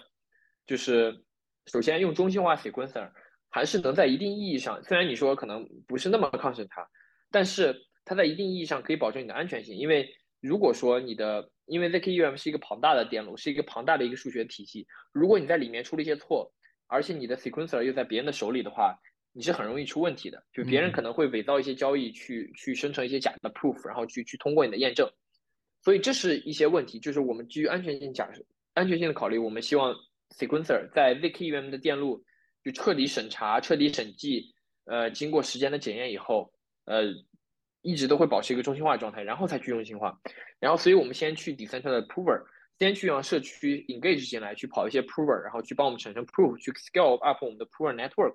这个是会是一个重点，然后其他的话呢，就是因为我们有中心化 sequencer，我们还是会考虑怎么去呃尽量的做到抗审查。我们有一些其实已经有一些想法在里面，比如说你可以通过 layer two 在 layer one 上 enforce 一些交易的 order，比如说我可以向 layer one 提交我的交易，然后我的我我去告诉 layer one 说，如果 layer two 在比如说二十四小时或者四十八小时内不处理这条交易的话，那它一定在三十 censor 我。那么任何的人都可以去成为这个 sequencer，然后去执行我这个交易。那这样通过这样的方式呢，sequencer 必须得去强迫性的执行一些交易。那这样的话呢，可能会是一种就是让你变得更加就是抗审查的一种一种方式。所以其实有很多种方式都可以去让你的 layer two 变得比较抗审查，也不一定是通过完全就 decentralized sequencer 这样的一些一些方式。我们正在探索这些呃这些方案，同时我们其实已经也有。Decentralized sequencer 的一些 proposal，在我们自己内部的这个这个这个这个分享自己的这个 research team 有有这样一些解决的方案，但是我们只是觉得把它 commercialize，把它真的 implement 出来是下一个 stage 要做的事情，但是我们肯定 commit 一定要一定会做这件事情。明白明白，所以对于你们来说，可能这个去中心化的 prover。这个验证者会是更关键、更更早的一个话题，然后把这个抗审查性的问题在之后再处理。你刚刚说到这个 prover 这个话题就非常有意思，因为其实大家很多人在讨论到 scroll 的时候都非常关注你们的这个呃硬件加速这个 prover 上面的这个这个话题上面。对于这一块，呃，大家可能很感兴趣的是，未来可能是不是会形成一个类似于像呃之前大家看到 POW 网络里面矿工的这样的一个角色。对于这样的一个技术，你们现在推进的一个进度，现在大概到了什么样的一个程度呢？对，就是首先谈一下，就是我们有一个去中心化的 Pro 网络，它会很像 mining，但是它又不是 mining，因为 mining 主要是诸多矿工在抢一个块的出块权，然后它要算很多哈希，然后它会有一定的这个分布的概率，然后去去去谁先算出来，然后是就是证明一定有多少的算力。但是我们不是这样的，我们做的更多是 useful work。比如说我这个 block 需要证明这个 block 的东西是对的，我需要传，我需要生成一个有效性证明。我让我让几个 prover 去生成这个这个证明，所以这些 prover 不会做很多 redundant 的 work，他们做的是有用的生成 proof 的这个 work，他们不是在算 random 的哈希，嗯，所以说这是一方面就跟 mining 不太一样的点，嗯嗯，但是 most likely 他们的群体是一波人，因为他们都有一些 GPU 的机器，他们都有这样一些 incentivize 去去帮你去生成 proof，所以这是就是我们从整个 network 而言，对对我们来说，更多的 prover 可以保证我们的算力，可以。更快的 finality，然后呢，对他们来说呢，他们可能会有一定的 incentive 去去去帮我们加速这个 prover。然后具体我们具体到我们自己的 roadmap 而言呢，就其实我们我们有个非常强的 prover 的 team，我们之前嗯是第一个提出了，就像我之前说的，我们其实我大概四年前就开始 work on hardware solution for prover，怎么去用硬件把它做快。我们 team 有第一篇用 ASIC 或者 FPGA 去把 prover 加快的论文。在发表在最好的计算机的体系的会议上，ISCA 上，然后我们也有，我们马上就会 publish 一篇，呃，在 GPU 上怎么去加速我们的这个 prover 的这个这个论文，然后，所以我们其实在这方面的积积累非常的多，但是 internally 对我们自己而言，我们还会优先于 GPU 的这个解决方案，就是我们会 build 一套 end to end 的这个呃 GPU prover，这样的话呢，大家可以去。因为很多人都有 GPU，但不是每个人都有 FPGA，也不是每个人都想买 ASIC，所以大家可以 reuse 自己的 GPU 的机器去跑我们的节点，然后尽可能的去 reuse 之前这个 general purpose 的东西，然后包括我们，因为我们也不是专门做硬件的公司，就需 build IPG 和 ASIC 需要很强的其他的 expertise，需要流片，需要其他的各种专业的知识，我们更多是我们的算法工程师，我们的 GPU 工程师去 build 出来这么一套呃 end-to-end 的系统，做了很多优化。但目前来说，我们 GPU 的性能非常非常的好，可能比大多数的，比百可能百百分之九十五以上的 IPG 或者甚至 ASIC 的的 performance 都好，已经可以足够撑得起我们的这个 prover 的网络。所以我们觉得，就我们的 step 一是我们已经 build 了一个 GPU 的 solution，然后我们自己 build 了一个 GPU 的 cloud，GPU 的云，先去支持我们目前这个阶段的 testnet。然后这个是我们的这个第一步。第二步的话呢，就是我们与此同时在跟一些 hardware 公司合作。他们有做一些 zk hardware，他们有做一些 zk ASIC，然后呢，他们可以跑我们的 prover。当他们一旦测试完成，我们就知道说，不但有我们，而且有几家都可以去帮我们产生 proof。以后我们会进入 stage 三，stage 三呢，我们会把这个 proof generation 打开给所有的人，任何人都可以去跑我们的 prover，并且我们会把我们的 prover code 开源，就是把我们的 GPU 方案完全开源，任何人都可以去去在它去在去去跑我们的 GPU 的方案，然后。这样的话呢，他们也不需要去呃自己写算法，自己想想怎么加速，我们的所有东西都会开源。然后他们要么可以选择在家跑我们的自己的 GPU 方案，要么可以选那些 hardware 的一些 service，无论是买硬件还是说通过他们的 service 去帮我们生成 proof，都可以参与到我们的生态里面来。所以相当于就是三个阶段，就是第一个是自己打造一个呃 private cloud 帮帮我们的 testnet，第二个是跟 partner 合作，第三的话就是彻底打开，然后大家想想怎么加速怎么加速，对。嗯，那这三个时间大概这个可以有一个预计的时间表吗？对我们，我们预计，因为我们的 priority 还是把 zk EVM 做得更 sound，然后审计，然后 ecosystem，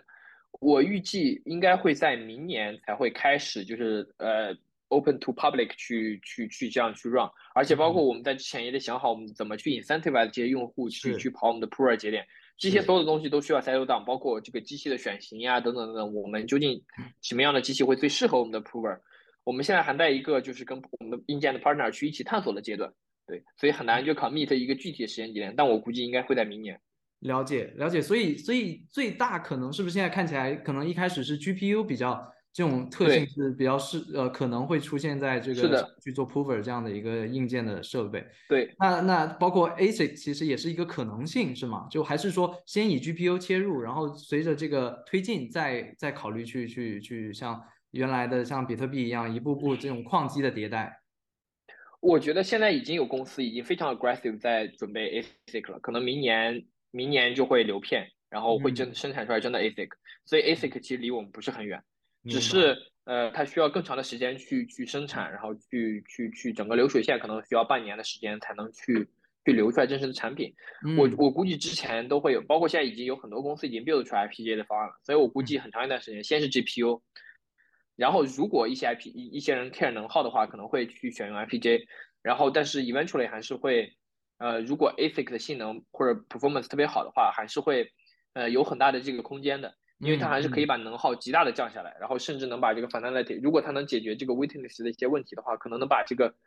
呃，这个 proof generation 时间缩短，然后给用户特别好的这个提现的这个体验。对，说到这儿，其实我个人会有一个很好奇的一个地方，因为我们之前在看像 POW，包括像以太坊之前，呃，在转入 POS 之前这样的一个矿机，包括说矿工生态的一个演化，我们会发现，其实呃，以太坊它的初衷当然是希望越去中心化越好，但是其实这样的一个发展，呃。不可避免的，它慢慢的就会从一个个人个体的这样的一个 GPU 所谓的参与到这样的一个算力之中，演化到衍生出一些相对大型的集聚型的所谓的矿场。我不知道像这样的一个情况，你觉得会有可能在 School 的这样的一个 decentralized prover 的这样场景下面会可能会发生吗？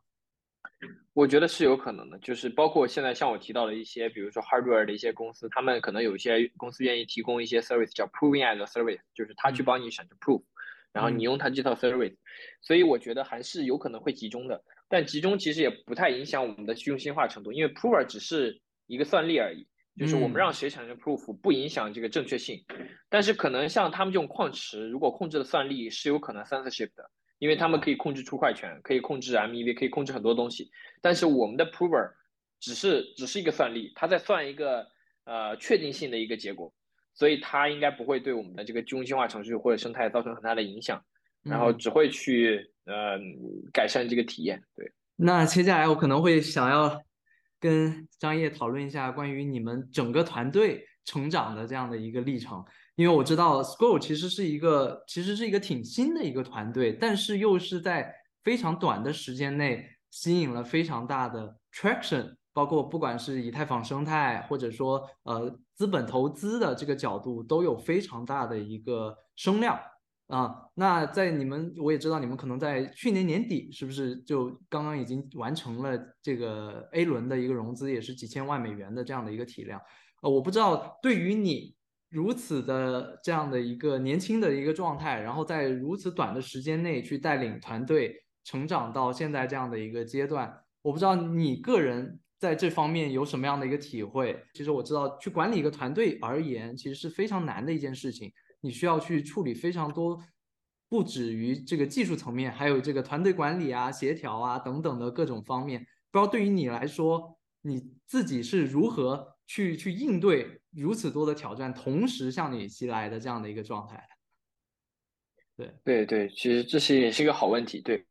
我可以谈一下我们现在的谈团队的一个大概规模。其实我们从大概去年初开始做的时候，可能只有四五个人，然后到现在，可能我们团队规模大概一年半的时间，已经发展到了四十五个人，甚至甚至更多。如果加一些，所以而且其中四十五个人里面有三十多位，三十位都是研究或者。工程师，所以我们是一个非常强的一个技术 focus，一个一个 builder 的一个 team，而且都是一些很有经验的一些业界来的一些工程师和研究员，啊，也很荣幸能跟他们一起去去共事这个事情。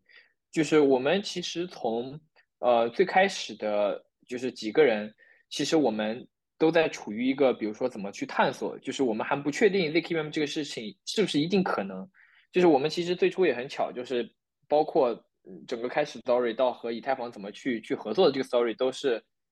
就是一路走来就很幸运，因为我们在起初的时候人很少，我们当时有 propose 一些想法，就是我们想做这么一个通用的这样这样一个东西，然后呢，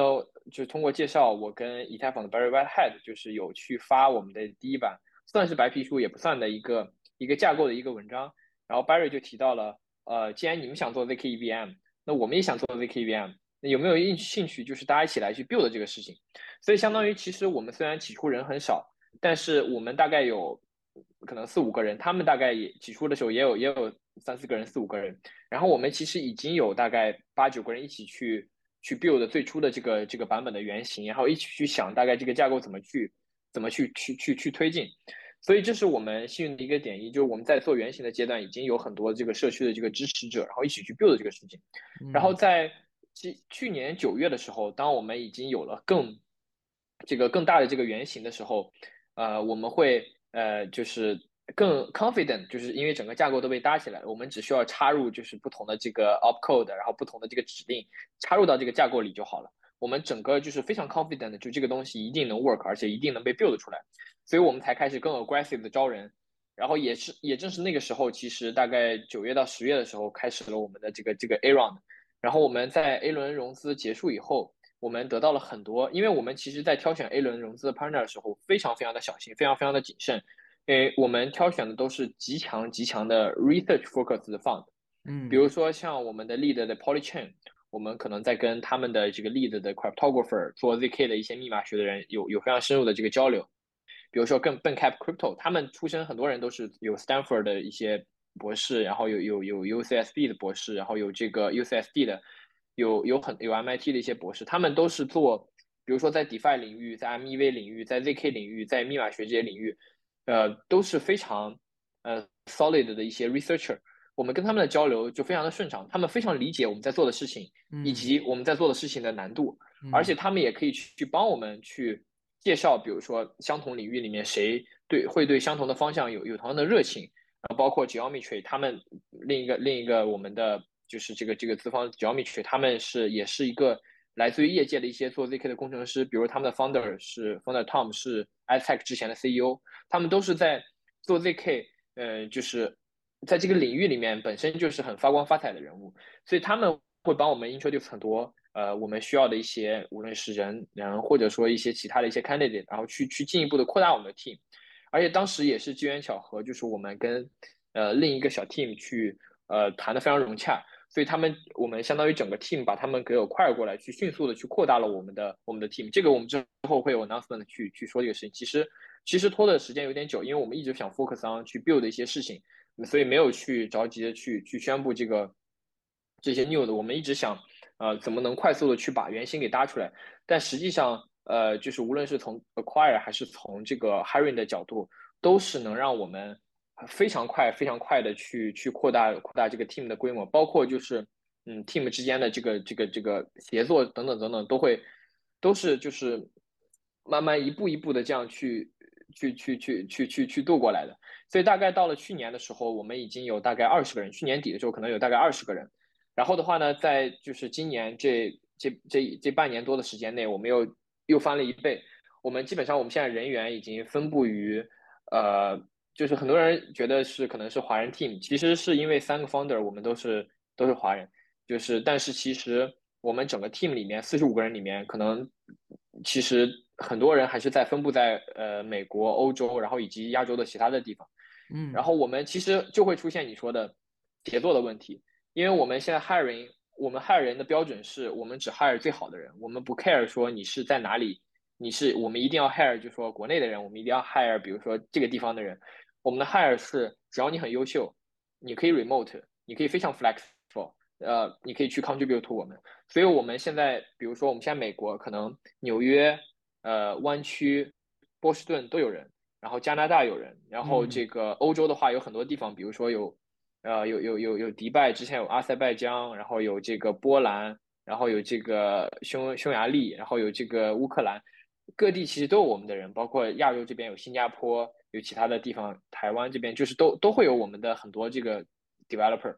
所以我们的人其实是遍布了可能是最多时区的一个一个分布式的一个 team，所以协作确实会出现问题。但是我们最后想出了 solution，是我们把 zk 的 team 尽可能的去把同一个 team 同一个子方向的人放在两个时区里面，这样你你不会涉及到欧洲、美国和亚洲这三个地区通信的问题。因为，所以我们我们的 ZK team 大部分是在呃这个亚洲和和美国，然后这样的话呢，你你起码是两个时区，然后你可以找到一些开会的时间，然后呢，这个我们做 infra infrastructure 就是整个区块链架构的这个 team 呢，会放在亚洲和欧洲，这样的话呢，也是两个时区可以协调，这样的话呢，尽可能呢就是只有 lead 会去协协调美国、欧洲以及亚洲的时区时区的这个问题，lead 可以去开会，然后去做更多的这个任务分配，然后 lead 再去在这个子子的方向上去去盖着他们，然后平常大家就通过 Slack，然后就是英文去去 chat 去去同步一些信息，然后我们也在同时 grow 我们的 non-tech team，比如说我们的 BD，比如说我们最近还在 hiring 一些嗯 PM 和一些就是集成的一些工程师，慢慢的去呃更 aggressive 的去扩展我们的生态。所以其实一步一步走来，其实都是也是从从零开始一个小 team，然后扩大到一个二十个人还能 manage 的 team，再扩大到后面就是逐渐的去分成呃不同的领域，然后大家可能按按时区去开会，然后去力的去之间去 think，其实还是呃很很亏的，就是我其实 manage 经验不是那么的丰富，我更多是在 research 这方面，可能跟一些 researcher 会一对一的开会，我们可能会有一些 topic，然后去去讨论，总结一些 notes，写一些文章。然后海城就是我们的另外一副考方的 engineer lead，海城会 manage 整个 engineer team，比如说是欧洲和美国这两边，他会在两边去去同时去做一些协调。然后我们还有 non-tech 这边，Sandy 会协调更多的这个事务，比如说有一些 event planning，就比如说我们去参加哪个 event，然后还有一些 business development，然后 ecosystem 甚至 operation 方面的事情，Sandy 都会去 organize 这些 meeting，跟这些不同的这些时区的人。所以我觉得他们都是。呃，我是很幸运跟另外两个 co-founder 能一起，然后他们都比我 senior 很多，然后 manage 经验也会比我多很多，所以都是向向他们多学习学习。然后我更多还是 focus 在 this research 和 zk 这一块儿，然后去思考一下我们的 roadmap，然后去思考一些别的问题。对，了解了解。所以这里面其实有非常大的一个信息量，我听出来。一方面是可能看到这期节目这期对话的一些朋友，如果是开发者层面的。或者做 BD 层面的，大家可以感兴趣的话，可以多看看 Scroll 他们的官网，可能有一些大家会感兴趣的一些职位开放，对吧？另一方面，我确实我也知道张烨现在的时间也是非常的忙，非常的满。那我不知道在这整整个过去，你们从成立出发到现在，你回想的话，你觉得对你来说最具有挑战的是什么呢？是技术方面，你带领团队去攻克一个一个的技术难题呢？还是说你自己对于这个管理团队层面如何协作的层面，还是说你自己心态啊，或者是什么另外的一些角度？我不知道对你来说，你认为挑战最大的是什么？对我自己来说，挑战就其实是对我来说，其实还是相对于进入了一个比较新的领域，然后去从一个想法落地到一个巨大的 product level 工程项目的这么一个一个距离，会对我来说挑战，就我个人来说是挑战最大，而且是。最令我惊讶的就是我们最终还是能在这么短时间做成这件事情，因为我之前其实更多还是在学术界去跟我的一些同学去，比如说我们一起发论文，去 build 一些原型比较多。但是其实真的到了这个实际生产中，你的很多 idea 可能是不 work 的。比如说我可能想了一个天花乱坠的想了一些想法，但实际呢落实到工程呢，可能就觉得你这个不 practical，这个不 work，你这个写出来可能时间要很长，所以你需要跟工程师去。更多的交流，而且从他们身上去得很多反馈，然后你才能调整你的思路，然后去一步一步去落实这些东西。然后我其实 engineering 的经验是很是是是非常不丰富的。然后我我也是就是多亏了我们 team 里面几个就是经验非常多的一些就是 engineer 背景很强，比如说像呃海晨，然后比如像像张卓，比如像浩宇这样就非常非常非常厉害的一些呃技术力的。然后才能去，我们去一起去讨论，才能去更好的去确定好我们的这个架构，才能去一步一步的去把这个东西落实到落实到这个这个工程上。因为很久以前我想的就是说，OK，这个这个事情大概架构是这样的，但是实际落实到具体每个 opcode 怎么写，然后那些 table 怎么连，其实是非常需要你懂细节的。然后，所以我觉得就是我一直很。credit 应该很多 credit 的，虽然我其实平常在外面讲东西会很多，但其实很多的 credit 应该都 credit to 我们的工程师们，我们的一个非常 solid 的工程 team，让我们能去放心的去讲我们的 roadmap，然后我们的 timeline，不然没有他们，我们是绝对就不敢想，就是说在这么短时间内能 build 出来这么这么这么棒的一个平台，这么这么这么 general purpose，而且又又很 solid 的一个平台，所以我觉得从工程师身上我是学到了很多很多的东西的，而且包括就其他的方面，就是你可能。不可避免的就是我不能再做我原来，因为我之前只对 zk 感兴趣，只对里面的数学感兴趣，所以我的 scope 其实很窄。就如果你不跟我讨论 zk，我第一可能没有什么兴趣去跟你去聊其他，第二的话我可能也不是很想聊我不熟悉的这些领域。但是呃，可能作为一个公司而言，你需要去跟不同的人去交流不同的事情，是去听他们的看法，然后去跟不同的人打交道，无论是 investor 还是说做 application developer，你需要听他们的意见，你需要去不断的去扩大你的 scope。就比如说，我可能也需要学一些，之后也需要学一些 application level 的东西，我可能需要去体验一些链上的这些更多的一些交互，去才能去感受到，就是说作为一个 user，作为一个 developer，他们是怎么想的，而不是说沉浸在我自己就是纯 math，然后纯 crypto 这个 zk 的这个小世界，我可能需要去扩大我整个 scope。所以，我我觉得可能这两件事对我来说，就是都是一个 challenge，就一个是从理论去落落到实践，从工程师学习；另外一个就是我自己的 scope 需要需要扩大一些。了解。那我知道 scope 其实从出发一开始，你自己也其实反复提到，你们有很多的机缘巧合，跟以太坊生态、跟以太坊内部的一些开发人员有非常多的一些合作机会。但是同时，你们其实现在的整个发展思路，大家也发现，其实作为一个啊，你也提到是华人创始人为主的这样的一个团队，你们算是华人团队里面大家认为跟以太坊生态、跟这个全球化的这样的一个社区去交流和和这样的一个呃沟通的这个这个层面会非常多、非常频繁的这样一个团队。我不知道这个是你们其实也是你们有意而为之，然后你们的整体的发展思路就是这样的，还是怎么样的一个考虑？对。对我们是希望我们从 team 到所有的方面都越来越全球化。就像我刚才跟你说的，我们 hiring 的时候分布在全国的各个地区，而且全国各个地区我们不是只招华人，我们很多就是 native 的 speaker，然后去大家去协调一起说英文这样。我们是希望 build 一个非常 global 的 team，然后从 team 上面做到比较 decentralized，然后一个 remote，然后从我们的生态上也非常 decentralized。我们各可能各地，比如说我们现在最近在欧洲，在纽约都会扩展自己的。生态，无论是技术的社区，还是从开开发者的社区，我们现在都开始在 build 自己的社区。我们也是吸取了很多呃前车之鉴，因为很多我知道有一些，无论是呃就是技术团队很强的 team，他们的技术非常的 solid，有一些可能是华人 team，有一些是其他 team，但是就是输在了生态上，就是你 build 了一个非常好的技术原型，非常好的技术平台，但是没有人用，因为大家要么不知道你，要么觉得你不是那么的 credible，就是。很少就是走出去能能让就是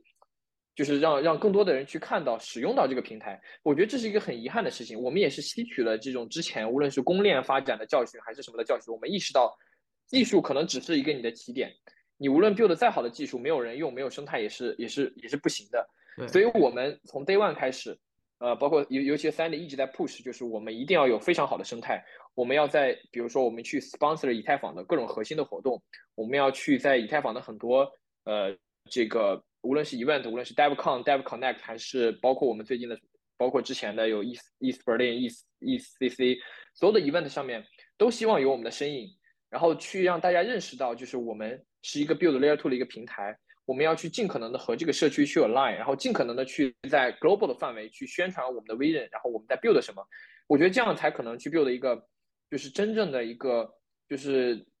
非常令人骄傲的一个一个一个一个大的平台。就是一定不能把它自己局限在一个很小的区域，一定要和以太坊原生的这个社区去尽可能的去去 align。而且我们整个也很欣赏以太坊的这种文化，就是你你作为一个 decentralized 平台，你作为 inherent security 和 decentralization 的平台，你一定不能。把自己局局限在一个小的圈子里面，就是无论是 BD 还是一些生态上面的事情，你一定要去发很大的力量去去推进，然后才能去把你的这个平台做起来。包括我们现在我们我们想的也是，我们会 onboard 很多基础设施，比如说从 Oracle 到 Wallet 到这些很多用户平常用到的或者 developer 依赖的这些这些库，然后先把它集成好。然后的话呢，我们也会然后再去呃去集成，比如说现有的以太坊的一些生态，现有的一些对我们感兴趣的。想在我们上面部署的一些生态，我们都会给一些技术的支持。然后之后的话，我们也会有自己的 hackathon，在各地都会去展开。比如说，比如说在今年的这个 East Global，我们已经举办了我们的第一次这个 hackathon，我们会有有很多的合约 developer 在我们上面部署合约。所以我觉得我们会有一些 hackathon 去呃有一些 grassroot effort 去去培养我们的这个 developer 生态。然后包括我们也在思考一些大的 partnership，去跟一些无论是 Web Two 或者一些大的公司去去做一些合作。我们还是非常积极的在 brainstorm 和去去聊我们上面如何去能繁荣我们的生态，然后但是就是与此同时，我们的 engineering team 也是就是给我们信心的 engineering team，呃，在持续的去帮我们 ship，持续的去 build 更多的 feature。比如说我们真的就是一年前可能都不不敢想，就是一个完整的 zk EVM 的一个一个能支持合约部署的一个 testnet 已经已经已经可以 run 了，而且任何人都可以去部署合约了。所以也正是有有这些 timeline 上面就是这个咬得很紧，能让我们有这个自信去去这么 aggressive 的去发展我们的生态。对，对我能听出来，其实一方面你们有华人背景的团队，一如既往的会有一方面的这个技术。非常的这个踏实的这这个层面，同时呢，你们又在这个生态开拓的这个层面，从一开始我感觉就是一个非常全球化的一个视野。这个其实也是之前很多华人团队在讨论的时候，大家在讨论说华人怎么走向更加的深入到这个 crypto 生态的发展的时候，大家常常都在讨论很多的一些痛点，其中也包括了比如说语言层面啊，然后说文化层面。我不知道如果假设我现在是一个。呃，华人团队，然后我现在可能团队刚刚呃可能出海，然后我我想也是希望能从 School 身上能学到一些如何能更好的跟这个以太坊生态去合作。我不知道你有什么具体的建议可以给到我这样的一个呃背景的一个创始人呢？如果的话，对，我觉得英语一定要过关。这个英语是一个，就是我觉得是挺限制很多这种 developer 和项目的一个，就是你你如果不能跟他们很好的沟通。给他们一个很 impressive 的一个印象的话，其实是很难就是出圈的，所以你的英语一定要过关。然后这是这是其一，其二的话就是我觉得对于出海的人，无论项目方还是什么，去积极的参加各种就是以太坊的这些活动，尤其是正统性很强的这些活动，去多跟 developer 去交流，就是很大胆的去交流，就不需要担心，就说因为你啊不知道很多东西或者什么，就你你只有 talk with more people，你才能知道。就大家在干什么，别人在干什么，别人是怎么想的，就是非常大胆的要 talk with more people，因为没有人会觉得说你问的你的问的问题会会很简单或者什么，就是越是可能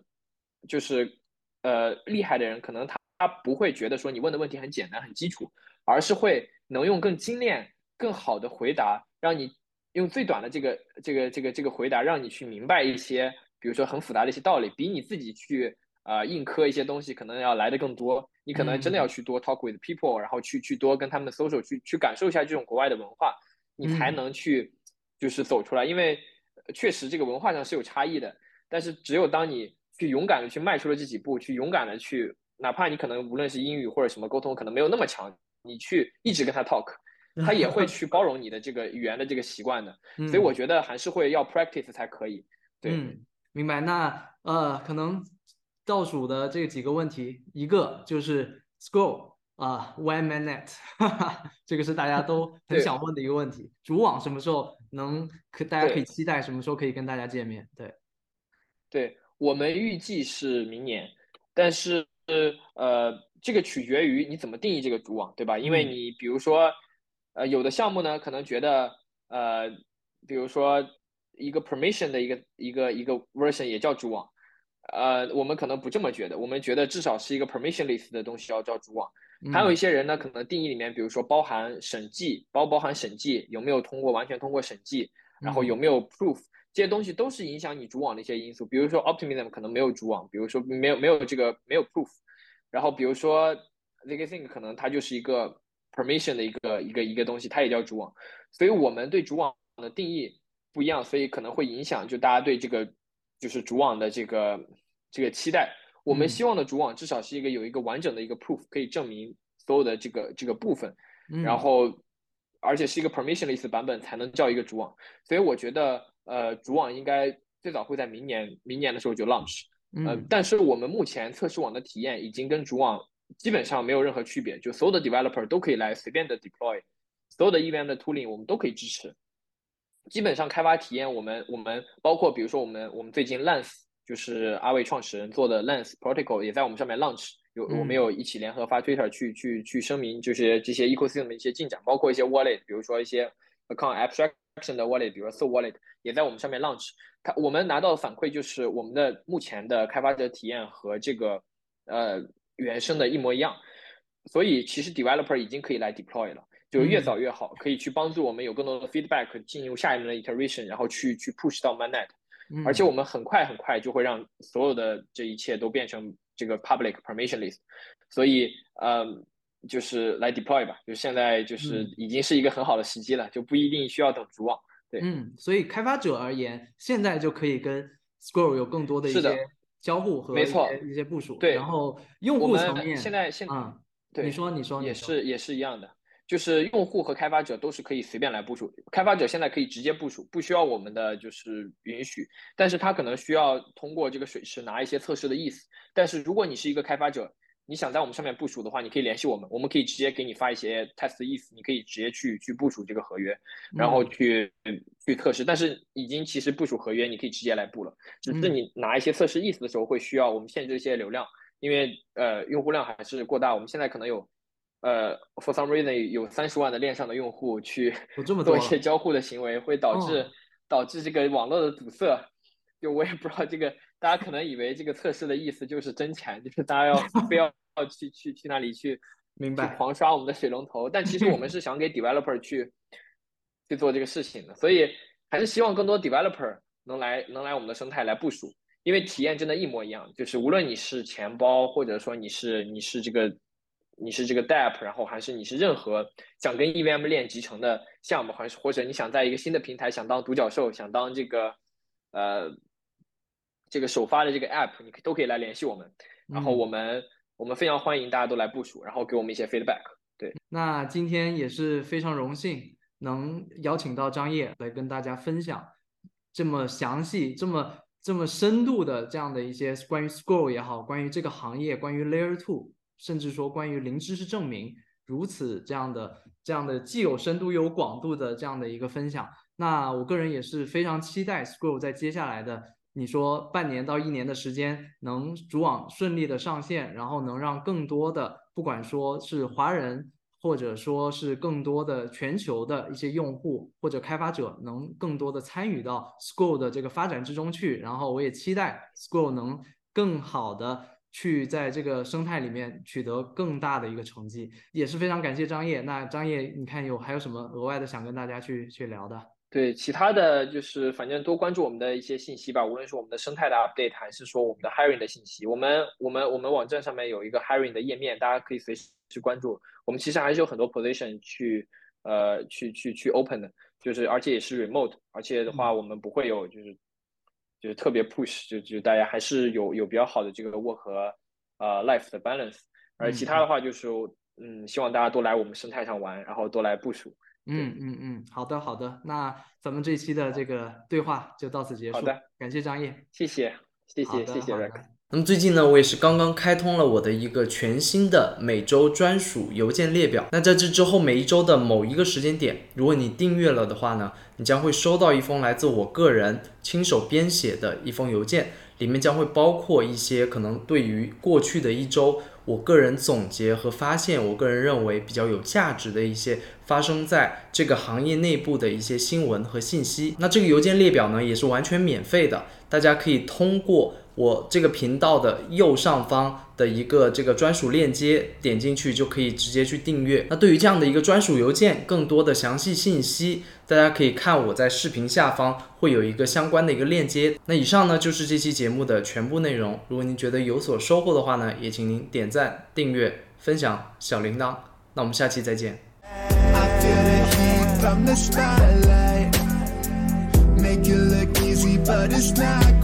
I